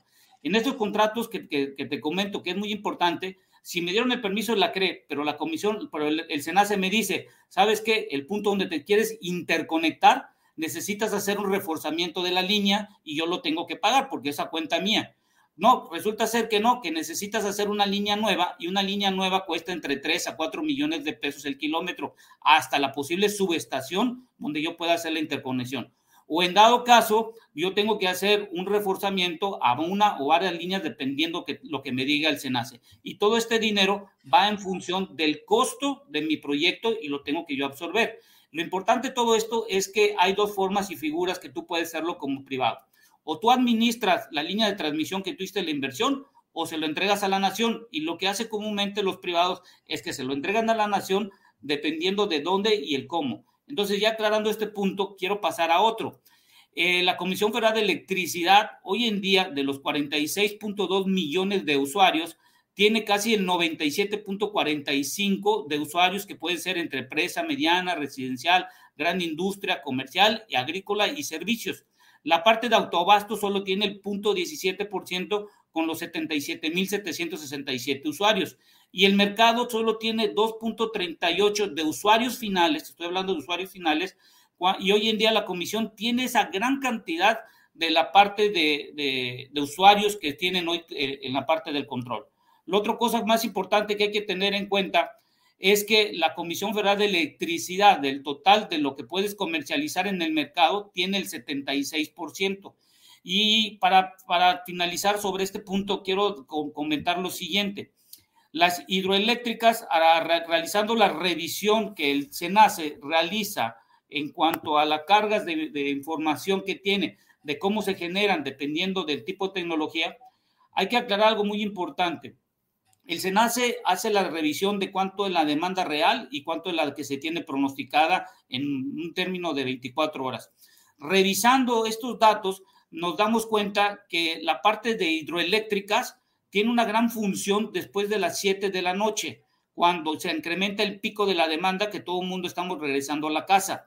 Y la parte eh, solar solo tiene su vigencia de las 9 hasta las 16, hasta las 17, 17, 19 horas, dependiendo de la zona donde esté. Y la parte eólica mantiene constante su generación. ¿Qué es lo que quiero entender? Que hoy en día el SENACE está realizando un buen balance en cuanto a la forma en cómo se tiene la electricidad distribuida en el sistema eh, que se tiene a nivel país, exceptuando los de Baja California, que son sistemas independientes. Pero hoy en día lo que podemos observar es que la reforma o la propuesta hoy en día, yo creo que si pudiera sentarse la Comisión Federal de Electricidad con los privados y evaluar cuál es la mejor condición del mercado, no por el hoy, sino para el futuro, yo creo que el usuario final, donde estamos todos nosotros, seríamos los mayores beneficiados. Y ya por último, para, para comentar, si me permiten, hay que dejar bien claro, la tarifa DAC no puede estar contratada por una empresa de alto consumo como Oxxo, Bimbo y todos los demás porque en dado caso que ellos tuvieran como servicio básico, y hay que entender que el servicio básico tiene siete tarifas, de la 1 a la 1F, y depende del rango que tú tengas, en, en estas tarifas va variando de verano o fuera de verano. Pero cuando tú pasas una tarifa DAC, es por ejemplo la 1F, necesitas consumir 2.500 eh, kilowatts al mes, y si te pasas por 12 meses de esto, pasas a la tarifa DAC que te cuesta 5 pesos.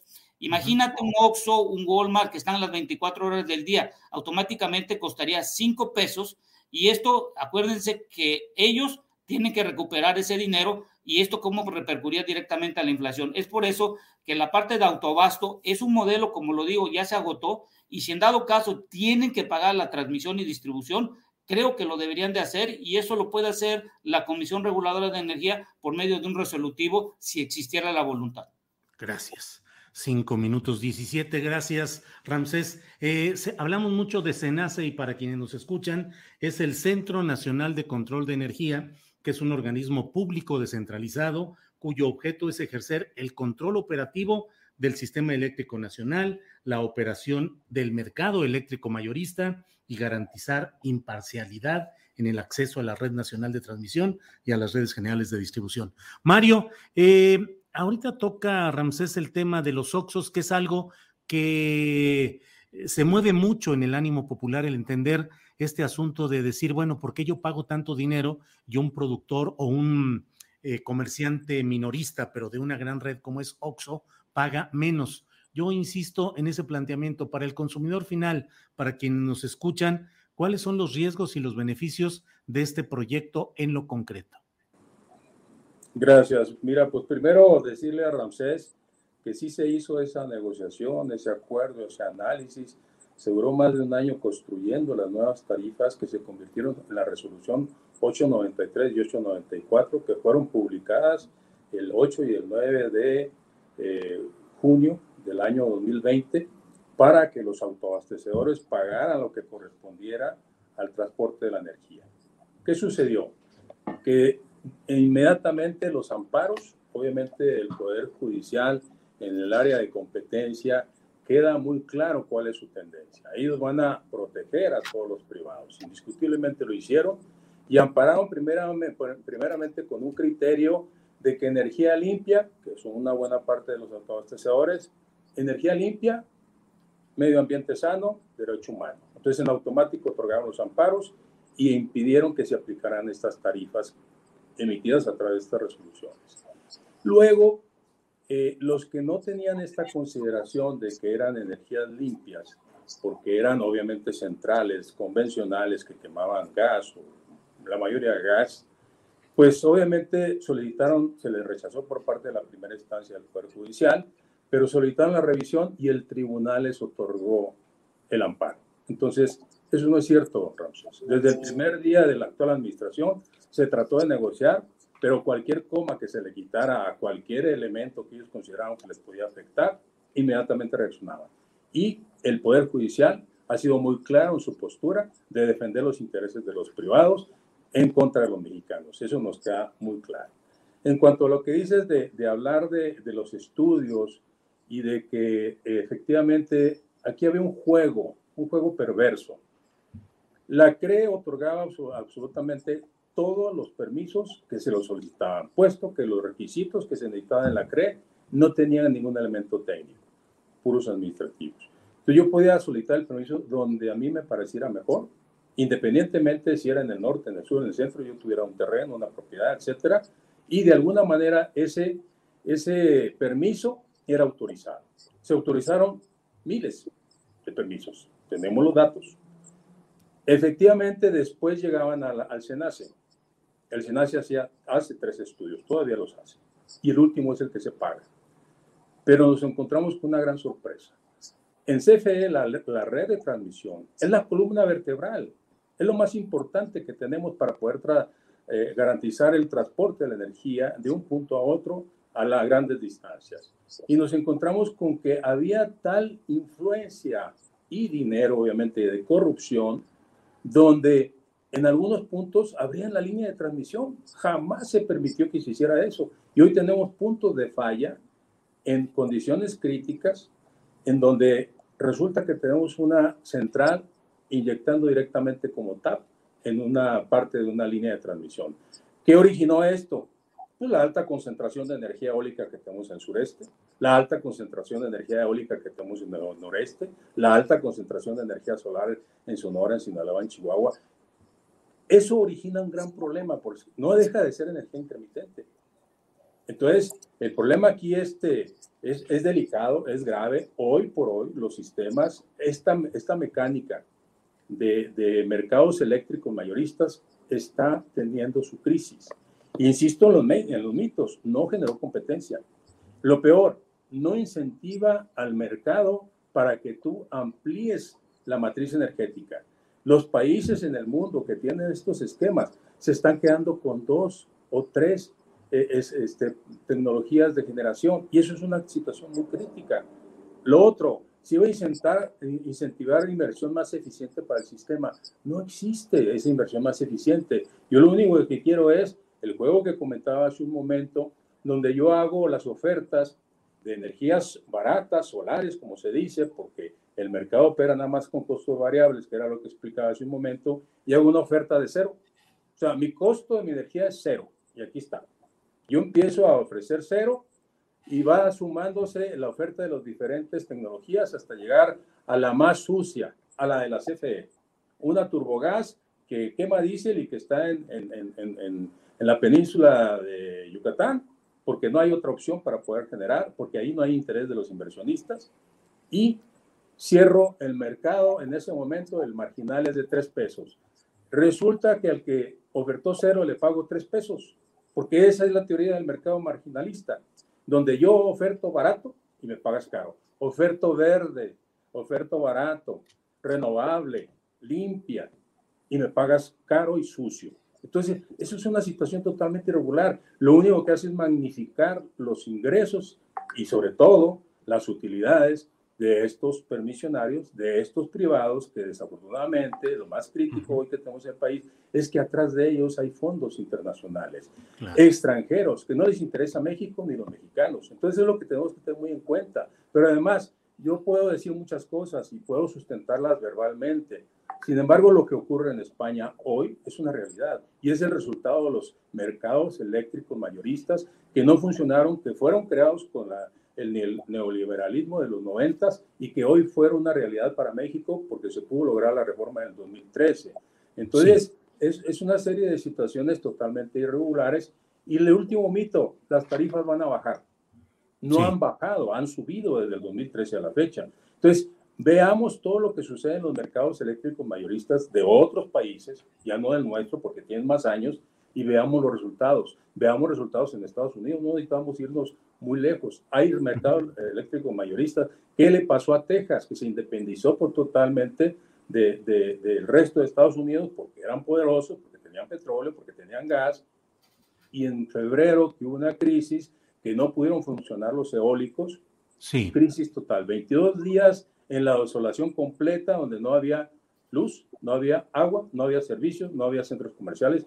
Era increíble lo que, estuvo, lo que pasó en Texas en 22 días. Gracias, ingeniero. Son las uh, 2 de la tarde con 38 minutos. Estamos ya en el tiempo límite. Habíamos acordado una reunión de 40 minutos. Así es que le pido a Ramsés Pech que haga eh, pues la intervención que desee para cerrar esta, este debate que hemos organizado. Ramsés, por favor, adelante. Yo creo que debemos de, de, ver desde este punto de vista de que la electricidad hoy en día en el futuro va a ser la parte fundamental no para el hoy, sino para el futuro, porque el 99.9% de nuestras actividades dependemos de ella. La Comisión Federal de Electricidad, su gran negocio y de acuerdo a los estados de resultados al mes de junio, el 59% de sus ingresos de la venta y comercialización de electricidad proviene de la parte industrial. Hoy lo que más me preocupa en esta propuesta es que no existe los mecanismos o la forma de cómo se va a hacer ya sea la cancelación o todo lo que se refiere al 46% de la comercialización de privados. Es por eso que digo que no es importante hacer un cambio, sobre todo en la Constitución, sino más bien dar un paso atrás y ponernos de acuerdo. Y esto se deriva principalmente porque hoy la Comisión Federal de Electricidad, y esto creo que debe ser tomado en cuenta, depende mucho del costo del gas natural y el costo del gas natural, recordemos que casi el 60% del que se genera en nuestro país es en plantas de ciclo combinado, más o menos entre el 10 y el 12% de energía eólica y solar, y entre un 8 y un 10% de la parte de la hidroeléctrica. Entre estas cuatro tecnologías se genera el 80% de la electricidad que llega al usuario final. ¿Y esto qué me conlleva, este Mario, ingeniero Moral? Es que la Comisión Federal de Electricidad, acordémonos que le dan entre 70 y 80 mil millones de pesos para parte de subsidios y esto directamente se aplica en el servicio básico. Pero este año tenemos algo extraordinario en donde tenemos 65 mil millones de pesos que el, eh, que el director de finanzas confirmó en reuniones anteriores y haciendo un cálculo del mes de junio al mes de diciembre, que se ha incrementado un 45%, tomando los 5 dólares eh, como base del incremento del gas natural, posiblemente se tenga que darle en subsidios a la Comisión Federal de Electricidad entre 150 y 180 mil millones de pesos. Eh, la diferencia de los 110 a, a 90 mil millones proviene solo del incremento del gas natural y el fenómeno que se tuvo en febrero. Por lo tanto, lo que yo digo es, creo que existe la oportunidad y creo que va a ser la única ventana que tengamos hoy en día de ponernos de acuerdo. Y sobre referente a los otros mercados que se ha hablado de España y todo lo demás, yo creo que los españoles tienen sus propios problemas, tienen que resolverlos y a lo que nos toca a nosotros es resolverlos el de nosotros. ¿Por qué? Porque allá en España tienen dos mercados, el que se llama mercado regulado, que es el PVPC, en donde tienen 10.5 millones de usuarios y ellos tienen una tarifa que está regulada y cada hora va variando y lo pueden ver en la página que está eh, en, en España. Y el otro es el mercado libre, donde hay 17 millones de españoles en donde negocian eh, el precio de comercialización. Ese es un tipo de mercado que tienen ellos allá y ellos son más o menos, más o menos de entre 25 y 28 millones de personas. En Estados Unidos se consumen más de 350 mil megawatt por hora y en México 30 mil a 40 mil megawatt por hora. Creo que lo importante aquí es sí ponernos de acuerdo entre las partes que son generadores y suministradores y sobre todo dar un entendimiento que tanto el ingeniero como yo estamos hoy en este día, en este momento. El problema es hacia el futuro. Hoy podemos hacer una modificación en la constitución, pero la pregunta es, ¿en el futuro nos va a ayudar debido a que en México no hacemos una planeación de largo plazo y cada, cada administración que ha estado, está, y espero que no es que la que vengan en, el futuro, no hay un plan de largo plazo y eso nos vuelve eh, inmersamente eh, codependientes, por ejemplo, de nuestros socios comerciales como es Estados Unidos y Canadá, y en donde México sí es autosuficiente hoy en día, siempre y cuando esté dentro del TEMEC, porque estando fuera del TEMEC, muy complicado. Y con esto finalizo y agradezco. Al contrario, muchas gracias Ramsés eh, Pech y muchas gracias también al ingeniero Mario Morales Bielmas. Gracias por esta oportunidad y seguiremos en contacto con este tema. Gracias, ingeniero Morales. Gracias, igualmente. Gracias, ingeniero, que tenga buena tarde. Igualmente, gracias. Buena tarde. Gracias, Ramsés. Gracias a los dos. Hasta luego. Bien, pues esta ha sido una eh, presencia o participación de puntos de vista desde diferentes ángulos de dos especialistas, el ingeniero Mario Morales Bielmas coordinador de planeación estratégica de la Comisión Federal de Electricidad, y Ramsés Pech, analista y asesor de la industria energética. Bueno, vamos con otro tema y ya estamos puestísimos para nuestro eh, siguiente entrevistado, que es Ricardo Hernández. Él es reportero de Cancún y colaborador de pie de página. Ricardo, buenas tardes. Hola, ¿qué tal? Buenas tardes, Julio y auditorio. Saludos a tu auditorio. A ver, creo que te oigo bajito, Ricardo. Este, a ver, eh, gracias Ricardo. Eh, pues eh, leyendo tu reportaje sobre estos temas de agresiones al medio ambiente en el Caribe, ¿nos puedes compartir, por favor, lo que planteas en este trabajo, Ricardo, por favor?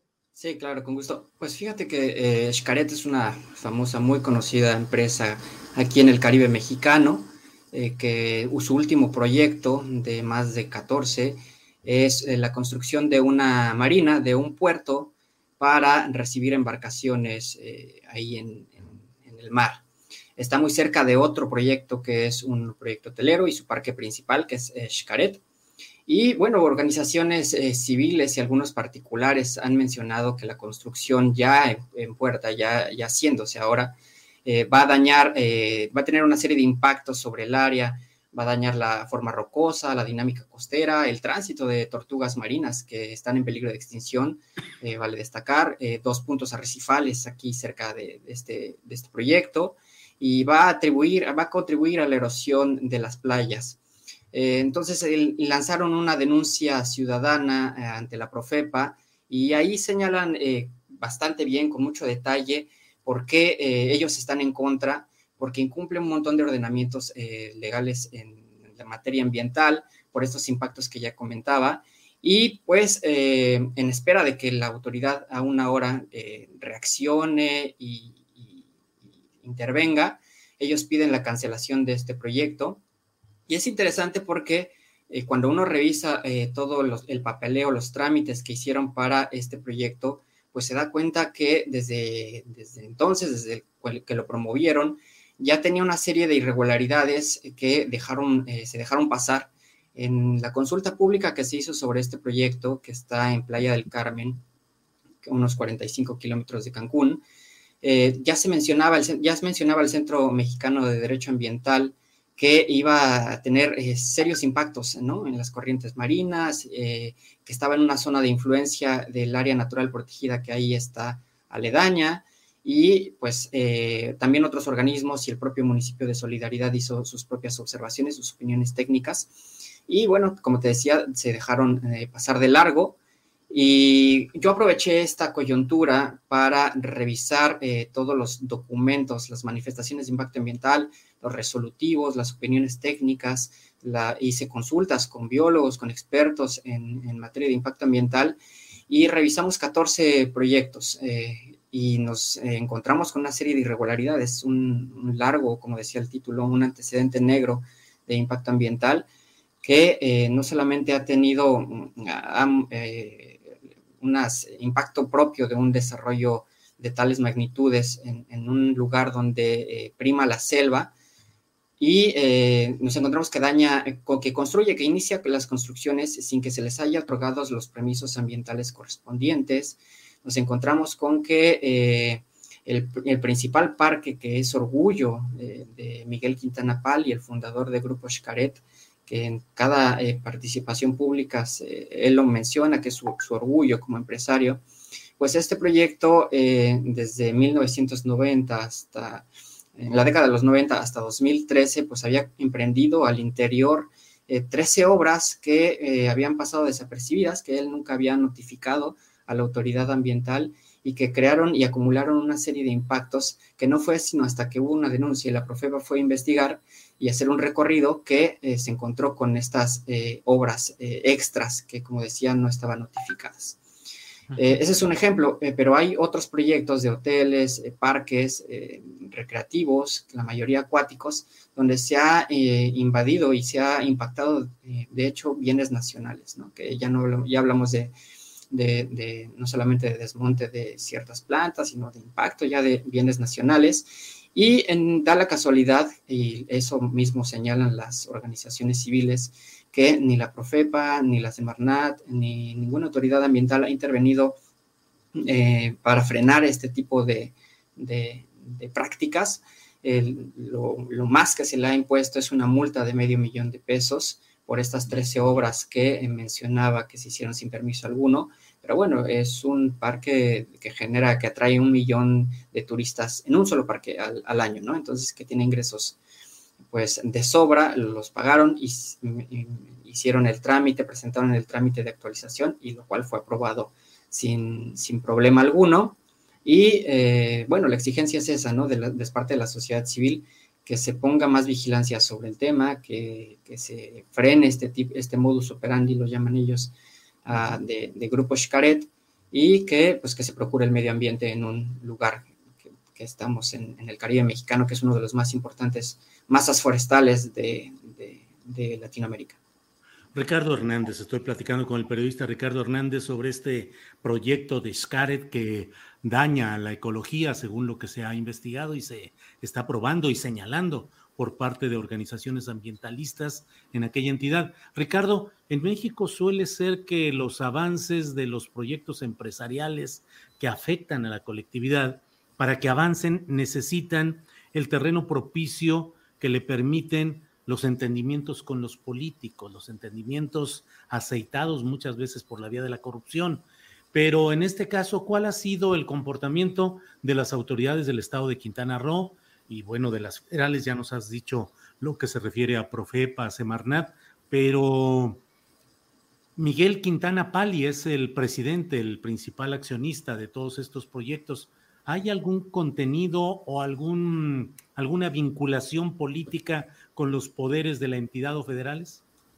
Sí, indudable. Es, eh, el Miguel Quintana llega en 1985 a Cancún. Él eh, era un tendero que luego se eh, fue vendiendo muebles en la Ciudad de México y por invitación de un amigo llega a Cancún a vender muebles a un arquitecto y este arquitecto le intercambia eh, un predio de 5 hectáreas por un lote de muebles. Desde ahí empieza la construcción del Parque Xcaret y desde ahí también empieza su ascenso meteórico de, eh, este empresario. Y con el tiempo, pues, eh, se ha posicionado como uno de los empresarios más reconocidos, con, con, mayor poder adquisitivo, porque da la casualidad que el, desarrollo en, el Caribe mexicano ha sido mayoritariamente por extranjeros y bueno, él es uno de los pocos mexicanos que ha, logrado posicionarse a gran escala eh, con desarrollos, con megadesarrollos en este destino.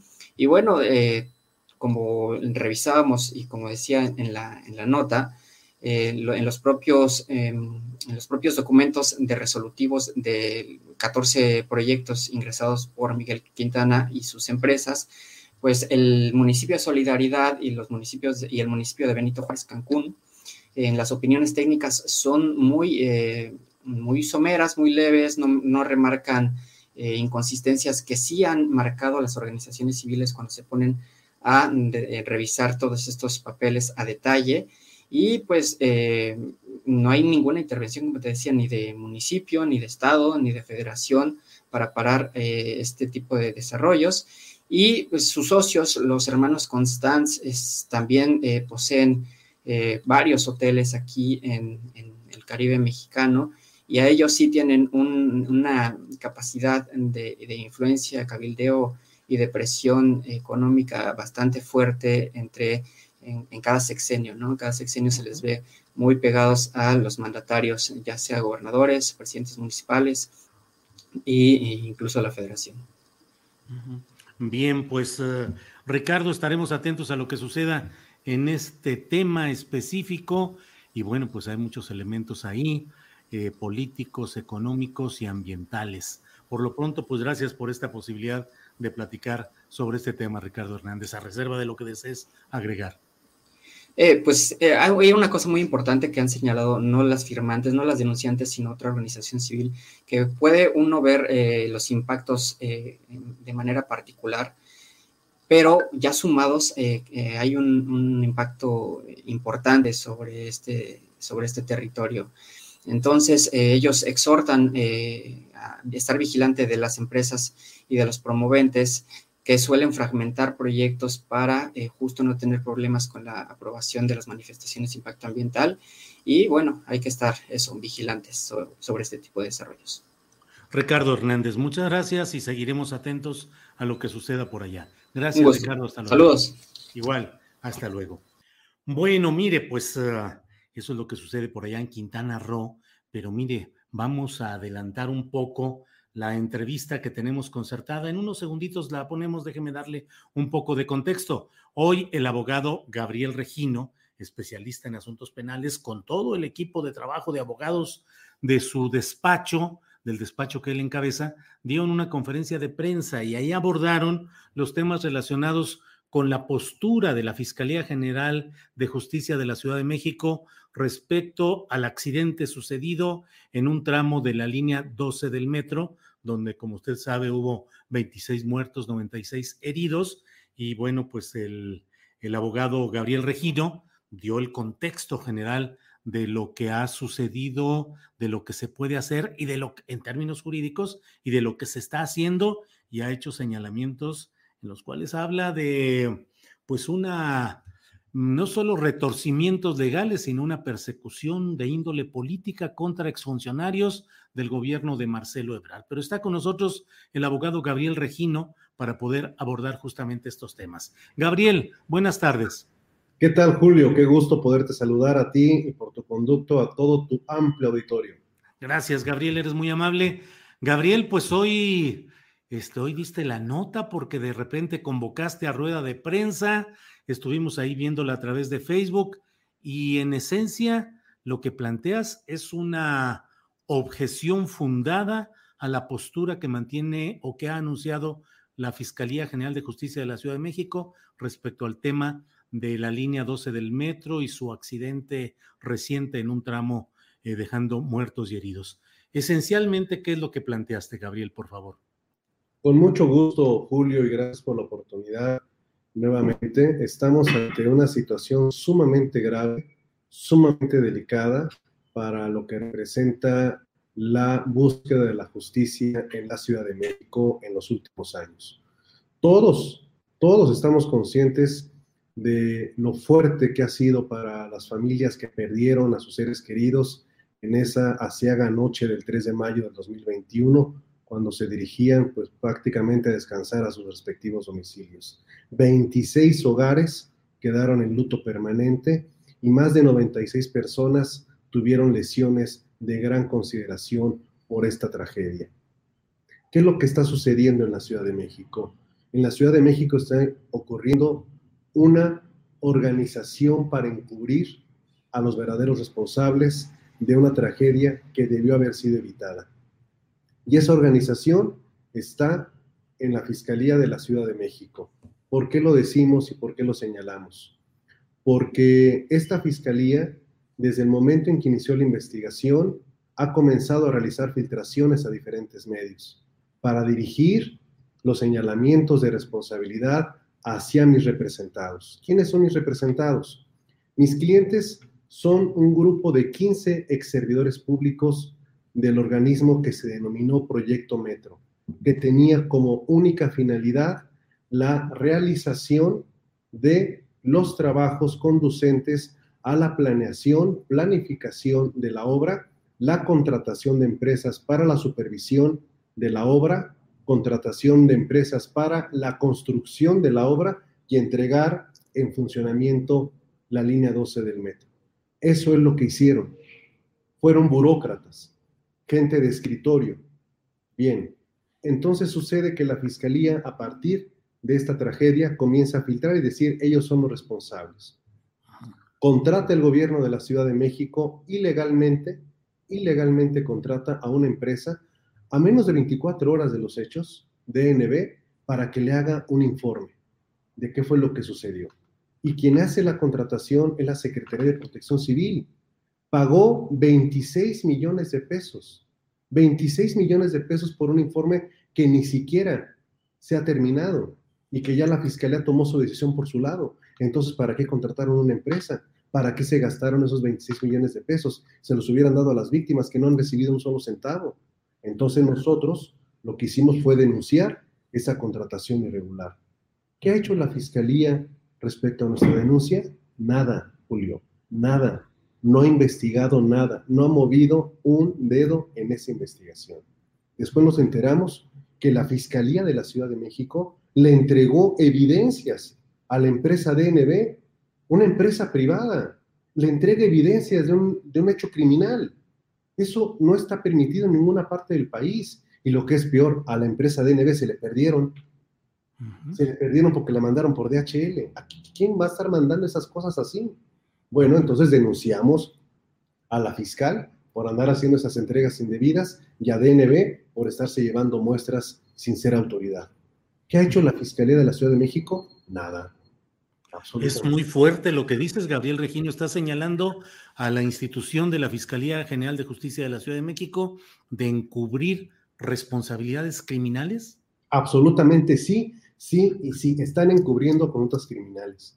Porque además, Julio, hicimos una alianza profesional con un colectivo que se llama Colectivo por la Seguridad del Metro, quienes presentaron una denuncia contra Florencia Serranía, pero esa denuncia la presentaron por el incendio que ocurrió a principios de año en el puesto de control del metro y que le costó la vida a una mujer policía.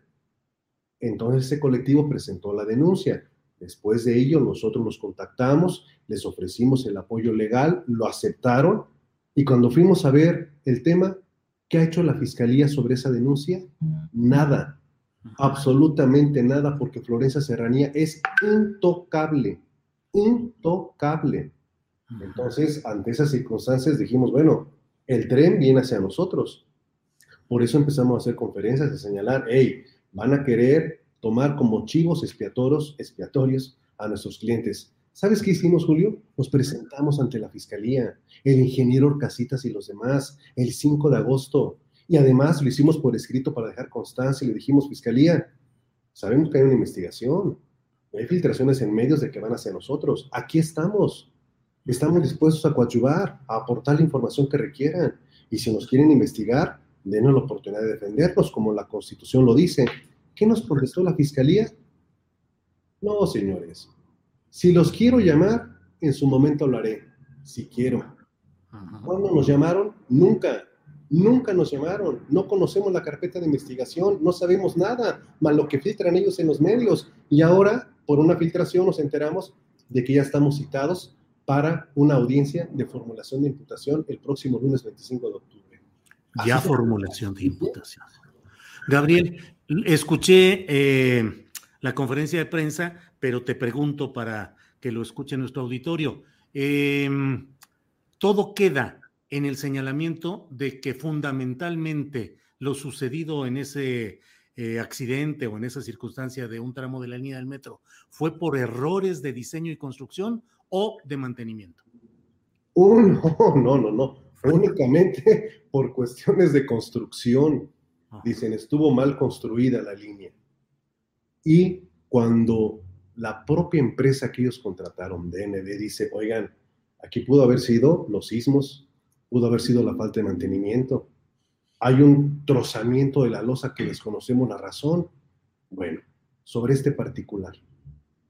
Cuando cierran la línea 12 en 2015 por una supuesta rehabilitación, en el tramo elevado cargaron balasto de más. ¿Qué es el balasto? Las piedras que están ahí en los rieles, esas piedritas. Pusieron de más, sobrecargaron la estructura, cambiaron rieles y pusieron otros más pesados. ¿Quién lo advirtió?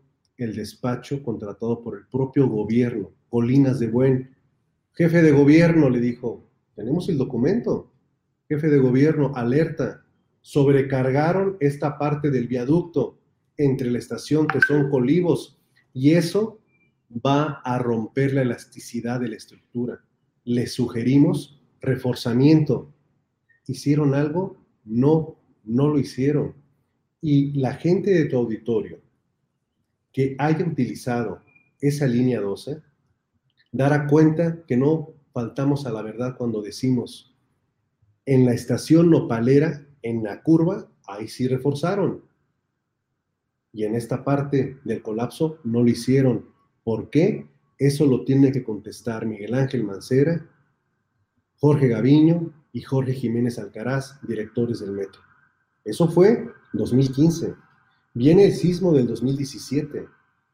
¿Saben ustedes, audiencia de Astillero Informa, cuál es la zona de mayor afectación de casas en la zona de Tláhuac, Iztapalapa, derivado de ese sismo, la ubicada en el tramo Tezón Colivos. No lo decimos nosotros. En el sitio web de la Secretaría de Protección Civil y en el sitio web de la Alcaldía Tláhuac, ahí están los mapas vigentes de la cantidad de casas que ahí se dañaron. Entonces, ¿no se iba a dañar la estructura? ¿No la revisaron? No, no hicieron nada. Viene el 2019 y el secretario de obras de esta administración contrata a una empresa para que con un dron filmen esa trave que va de la columna 12 a la columna 13 y advierten que las vigas ya están separadas. ¿Qué hicieron? Nada. Eso se llama negligencia criminal. Por eso vamos a denunciarlos, para que la fiscalía realmente haga lo que tiene que hacer y deje de encubrir a estas, a estas administraciones. ¿Por qué se va con el argumento más arcaico que existe en el derecho penal, el de la venganza. ¿Por qué se va contra servidores públicos de una administración que no tuvieron que ver con la colocación de los pernos? ¿Por qué si dicen que fueron los pernos, por qué no están los soldadores, que son los que pusieron los pernos? ¿Por qué no está la empresa que colocó los pernos? A ellos no los tocan. Es un discurso, es un argumento, es una manipulación, es una mentira lo que está haciendo la fiscalía, es una arbitrariedad la empresa Grupo Carso de Carlos Slim, con la cual se habla de que se llega a un acuerdo reparatorio, eh, pues sobre todo negociado en Palacio Nacional, pero sin la participación de las víctimas, que serían las indicadas para estos acuerdos reparatorios, Gabriel. Absolutamente. En este proceso penal acusatorio que tenemos en nuestro país, la víctima es la más importante y la reparación de sus daños también. ¿Ha pagado el seguro de la Ciudad de México esta tragedia? No. ¿Han recibido el pago justo las víctimas? No. Y lo sabemos porque los abogados que representan a las víctimas se han inconformado también ante esa situación. Entonces, estamos ante mentiras de la Fiscalía. Y lo quiero decir fuerte y claro y que se escuche. Si de las denuncias que vamos a presentar el próximo miércoles, la Fiscalía las vuelve a meter al frigorífico, al igual que las otras tres, Julio, audiencia, vamos a comprobar esa asociación ilícita para proteger administraciones. Y esa omisión de investigar está prevista en la ley de juicio político. Y vamos a valorar en su momento proceder de esa manera contra la Fiscalía de la Ciudad de México. Te preguntaron, Gabriel, en la conferencia de prensa si esto era una venganza de la corriente o del grupo o de Claudia Sheinbaum contra eh, exfuncionarios de la administración de Marcelo Ebrard y dijiste que si caminaba como pato, hacía como pato y se veía como pato, era pato. Te pregunto, ¿así es? Así es, absolutamente sí, porque no hay otra lógica. Procesalmente, legalmente, constitucionalmente, no la hay. ¿Por qué nos negaron el acceso a la carpeta de investigación a pesar de que nos fuimos a presentar? ¿Por qué nunca nos dejaron defendernos? ¿Por qué nos venimos a enterar con sus filtraciones de que ya nos consignaron para el lunes? Esto es una maniobra política disfrazada de justicia, pero es una revancha. Gabriel, ¿cuántos años tienes ejerciendo el derecho penal particularmente? 32 años. Y en 32 años no había visto algo así y he defendido a una gran cantidad de servidores públicos, tanto en la Ciudad de México, en Sonora, en Baja California, en Nuevo León, en Tamaulipas, en Oaxaca, en Quintana Roo. Y algo así como esto no nos habíamos enfrentado. ¿A qué adjudicas que haya ese fenómeno tan fuerte de autoritarismo o de retorcimiento de leyes? Al 2024, evidentemente. Evidentemente la línea 12 para obstruir el camino de Marcelo Ebrard. Absolutamente, así es. Bien. tenemos nosotros de sus cuestiones políticas? Ajá. Gabriel, pues gracias por la posibilidad de platicar, de ampliar lo que dijiste hoy en tu conferencia de prensa. Y bueno, pues vaya que tendrá amiga todo este asunto y estaremos atentos a la diligencia judicial del próximo miércoles y a lo que sea necesario. Aquí hay micrófonos y hay la oportunidad de difundir lo que sean tus puntos de vista y los puntos de vista de quienes converjan en este mismo tema. Gabriel. Gracias, Julio, a ti y a la audiencia. Buenas tardes. Que estés bien. Hasta luego, Gabriel. Gracias. Bueno, pues esta entrevista con Gabriel Regino, el 2024, retorciendo la ley y las instituciones. Bueno, pues esto es eh, eh, lo que nos dice Gabriel Regino, abogado penalista de larga experiencia y con una gran práctica en asuntos delicados y complicados. Bueno, déjeme ver dentro de nuestra escaleta, que así le llamamos al orden en el que tenemos organizada nuestra información. Eh, lo que sigue es que platiquemos con Adriana Buentello para ver qué hay de relevante en este día. Adriana Buentello, buenas tardes. ¿Cómo estás, Julio? Muy buenas tardes, me da mucho gusto saludarte a ti y a todos los que nos están viendo en este lunes muy cargadito, Julio, qué fuerte entrevista con el abogado Gabriel Regino y pues muy, muy bien el programa. Ay, presumiendo yo, es que padre está nuestro ah, programa. Oye, pues si te cuesta mucho trabajo estar organizando, consiguiendo y todo, sí, ha estado interesante. Y bueno, pues así estamos y además con noticias también relevantes que son las que van sucediendo en estas horas, Adriana. Así es, Julio, como pues los lunes ya esperamos, ¿verdad? Sin falta esta, este capítulo de, de esta serie de Ricardo Anaya. Ah, claro. Fíjate, Julio, que eh, está interesante porque los mensajes políticos, Julio, pues que se mandan eh, de pronto en este tipo de informaciones que los propios políticos suben a sus redes sociales, pues dan mucho para analizar. Julio, en esta ocasión el ex candidato presidencial eh, Ricardo Anaya señala que en este, en este nuevo video, que con el gobierno de López Obrador el precio de la luz ha subido muchísimo, que la decisión con la reforma es elegir entre energía limpia y barata, energía sucia y cara, o energía sucia y cara. Y además dijo que aunque no cree que la reforma pase, si se llegara a aprobar, significaría que la oposición está fracturada, por lo que les pidió que no se dejen intimidar por el mandatario federal y que no ceda la oposición ante esta reforma educativa. Vamos a escuchar estas palabras.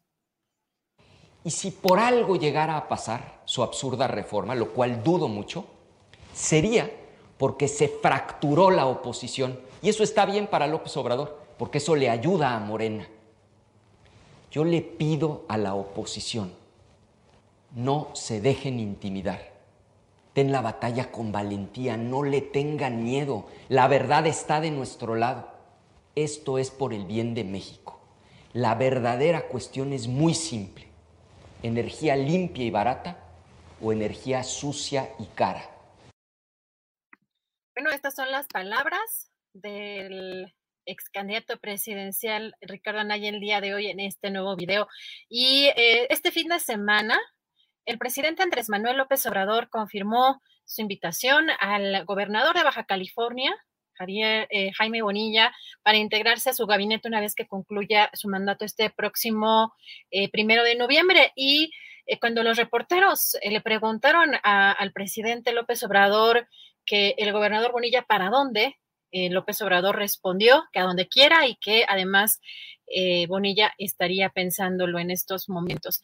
Y comentar también que en medio de la aprobación y la discusión de las reformas como la eléctrica, Ricardo Monreal, coordinador de la bancada de Morena en el Senado, colocó un tuit en su cuenta en la que señala que son momentos definitorios y que la experiencia legislativa confirma que para construir mayorías en el Congreso de la Unión se requieren paciencia, respeto y tolerancia, pero también ojo porque advierte que si participan fuerzas externas que alteren el proceso, se dificultará dicho proceso y pues dice también en ese tuit que con autonomía y alturas, eh, altura de miras podemos lograr los acuerdos por el bien del país. Otro tema de, los interesantes en, esta, en este lunes, una investigación que dan a conocer Animal Político a través de sus reporteros eh, Nayeri Roldán y Arturo Taén. Eh, interesante porque en esta investigación eh, dan a conocer que el auditor superior de la federación, David Colmenares, remodeló su oficina para instalar servicios como regadera, eh, calentador de agua, extractor de vapores, eh, closet y vestidor, todo con acabados de lujo que sumaron más de 2 millones 600 mil pesos de recursos públicos. La Auditoría Superior de la Federación hizo requerimientos muy específicos, por ejemplo, como en el tema de las marcas de algunas piezas como en la regadera y el calentador. Los acabados solicitados fueron, por ejemplo, de loseta de cerámica marca Interceramic, soclo de mármol, cancelería con cristal templado y lambrín de madera de encino, recubrimiento esto de muros y bastidor de madera. Los muebles eh, fueron de diseño. Julio, ¿cómo ves tú eh, estas super oficinas eh, de lujo, su oficina de super lujo que hasta su baño con acabados de, de, de, lujo, Julio? ¿Cómo ves? Pues fíjate, Adriana, que desde luego, pues todo aquel que trabaja en su, en un lugar, pues aspira, pues llega y pone el retrato de la familia y pone algún cuadrito por ahí, y si la silla rechina, pues le echas aceite para que esté un poco más cómoda y todo pero cuando es el dinero público y cuando se es el hombre que encabeza el organismo eh, institucional para revisar los gastos, los excesos, los abusos del poder público en sus diferentes instancias, pues resulta no solo irónico, sino aberrante el que tú mismo gastes en este tipo de cosas, y más cuando estamos durante un gobierno al cual acusan de austericidio, incluso Adriana, así lo dicen, austericidio, la austeridad de López Obrador, que es ya franciscana, pues es una austeridad que, que, que, debería de ser también imitada en algunos lugares donde finalmente pues no sucede nada grave si este auditor superior de la federación, David Colmenares Páramo, pues simplemente eh, pues en lugar de que tuviera mosaicos de lujo y eh, cancelería con cristal templado y lambrín de madero de encina, pues tuviera lo que la medianía del servicio público permite y con, con frecuencia es seguir con lo mismo que se tiene, pero pues es eh, el mal profundo de nuestra actividad pública con dinero público, Adriana, que se tienen presupuestos y a veces se dice, pues hay que ejercerlos. Y si tengo cuatro o seis o ocho millones de pesos para arreglar y remozar, pues hombre, que me pongan aquí un gimnasio. Recuerda que ha habido oficinas en las que hay eh, baños sauna, en las que hay eh, equipos de gimnasio, eh, peluquería, para que puedan ser atendidos ahí los servidores públicos que comienzan por servirse bien a ellos mismos. Pero, pues bueno, no deja de ser insisto, no solo irónico, sino aberrante todo esto, pero de esto está lleno nuestro país a nivel federal, en los estados, en los municipios, en su proporción, pero así andamos, Adriana. Julio, aquí parte de lo interesante de este reportaje que presenta hoy Animal Político es que, por un lado, no les respondió la entrevista el propio auditor, pero también que consultaron a algunos especialistas y que señalan que, pues, algunos de estos elementos no son propios de una oficina pública, ¿no? Sino de oficinas privadas y de además alto nivel. lo que también resulta interesante justo por lo que dices, por un lado la austeridad del gobierno en general de la cuarta transformación, que pues ha sido como una de las, de las banderas más, más eh, relevantes, pero también, Julio, lo interesante es que las, algunas de las fuentes consultadas son los mismos trabajadores que piden el anonimato, pero que también no tienen derecho o no tienen... Em, eh, permitido el acceso precisamente a esta, a esta oficina, Julio. Así que, pues, eh, resulta bastante escandaloso eh, para hacer la propia auditoría, precisamente, Julio, de superior de la federación, que haya estos, estos excesos, Julio. Y tenemos, pues fíjate, tenemos más información, porque bueno, da a conocer en la Universidad Autónoma de México, la Universidad Nacional Autónoma de México, a través de un comunicado, informa que ahora con el cambio ya semáforo sanitario verde, recordemos que a partir de este lunes, ya en la Ciudad de México estamos ya en semáforo verde, la universidad está ya en posibilidades de incrementar gradualmente la presencia física de los estudiantes, así como del personal docente y administrativo. Ellos plantean en este comunicado como obligatorio el uso de cubrebocas para toda la comunidad universitaria. También recalcan el tema de la sana distancia que deberá observarse en todo momento y las actividades, señales de comunicado se llevarán a cabo en espacios físicos bien ventilados, Julio. Y terminamos, Julio, con esta información. Eh, eh, hace unos minutos el canciller Marcelo Ebrard dio a conocer que recibió a John Kerry, enviado especial del presidente Joe Biden para la acción climática, y quien sostendrá una reunión con el presidente Andrés Manuel López Obrador en Palenque para conocer este programa Sembrando Vida que ya daba a conocer la semana pasada. En el recibimiento a Kerry estuvieron presentes el jefe de la Unidad para América del Norte de la Cancillería Mexicana, Roberto Velasco, el embajador de México en Estados Unidos, Esteban Moctezuma, y el embajador de Estados Unidos en México, Ken Salazar. Y precisamente hoy en la conferencia mañanera, el presidente López Obrador informó que hoy va a viajar a Palenque, Chiapas, para que junto con el secretario de Estados Unidos, John Kerry, visiten precisamente este esta, una plantación para el programa Sembrando Vida y evaluar la implementación de este programa en Centroamérica. Julio, pues esto es algo de lo más relevante en, las últimas horas. Eh, gracias, Adriana. Fíjate que me quedé un poquito eh, pensando luego de que escuché la nota en la cual mencionas lo de la invitación del presidente López Obrador a Jaime Bonilla para que se integre al equipo de gobierno, al gabinete, ha de suponerse, y ese fraseo tan peculiar de decir a donde él quiera. O sea, Jaime Bonilla va a escoger a donde él quiera del gabinete del equipo de trabajo del presidente López Obrador para allí integrarse. Digo, espero que sea solamente un juego de palabras y una condescendencia amable del presidente hacia su amigo Jaime Bonilla, pero pues es que los cargos y los encargos no se pueden asignar así como de que, pues hay lo que tú quieras, hay, hay donde tú quieras, tú vente y ahí movemos o removemos a quien sea, Adriana, porque si no es muy complicado. Por otra parte, no puedo dejar de decir que Jaime Bonilla es uno de los gobernadores que más eh, eh, daños de imagen y de percepción han hecho a lo que son los propósitos de la llamada cuarta transformación. Un hombre dedicado a los negocios, un hombre que invierte en la política para ganar económicamente desde la política, un hombre de un trato muy eh, rudo, muy ríspido en su relación con los medios de comunicación, con los políticos de Baja California, eh, alguien que intentó, y eso no debería de ser algo premiable en la política nacional, alguien que intentó quedarse más tiempo de aquel por el que fue electo. Él fue electo para dos años y peleó cuanto pudo para tratar de quedarse cinco años en el gobierno y alegó mil cosas y manejaron mil opciones y mil eh, estratagemas, pero obviamente no caminó. Por el simple hecho de haber sido promotor de ese intento de continuidad eh, en el poder a partir de una decisión de un poder legislativo, no de las elecciones, creo que a partir de eso el propio gobierno del presidente López Obrador no debería de darle un premio, un ascenso, ni darle a escoger a dónde querría establecerse.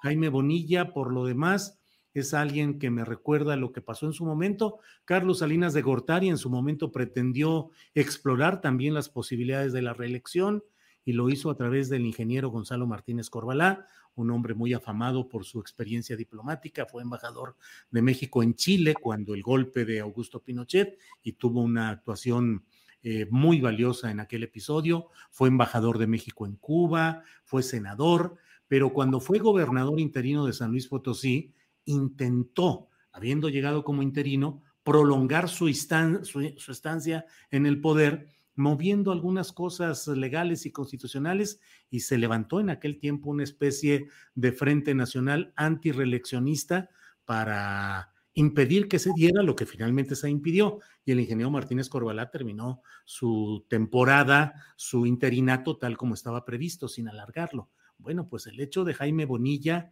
eh, también fue una exploración que no debería tener un premio político en estos momentos. Pero en fin, pues son decisiones del presidente de la República para los cuales él tiene la más absoluta libertad como titular del Poder Ejecutivo de la Federación, que puede nombrar y remover con absoluta libertad a los miembros de su equipo de trabajo. Pues así andamos, Adriana, en este lunesito en el que empezamos con mucho entusiasmo para llegar luego al viernes en el que ya estamos diciendo, qué bueno que ya terminó la semana. Pero empezamos con fuerza, Adriana. Así es, Julio, pues estamos ya puestísimos para eh, preparar el programa de mañana. Eh, los invitamos a que les den like. Recuerden que si quieren anunciarse en este, en este espacio, pueden escribir a tripulacionastillero.gmail.com. Tenemos, creo que por ahí pendientes algunos, algunos correos, algunos mensajes, pero en breve los vamos, los vamos a atender, Julio. Y eh, pues recuerden ponerle su like, compartir este, este programa y pues buen provecho. Bueno, que así sea. Gracias a todos y hasta mañana.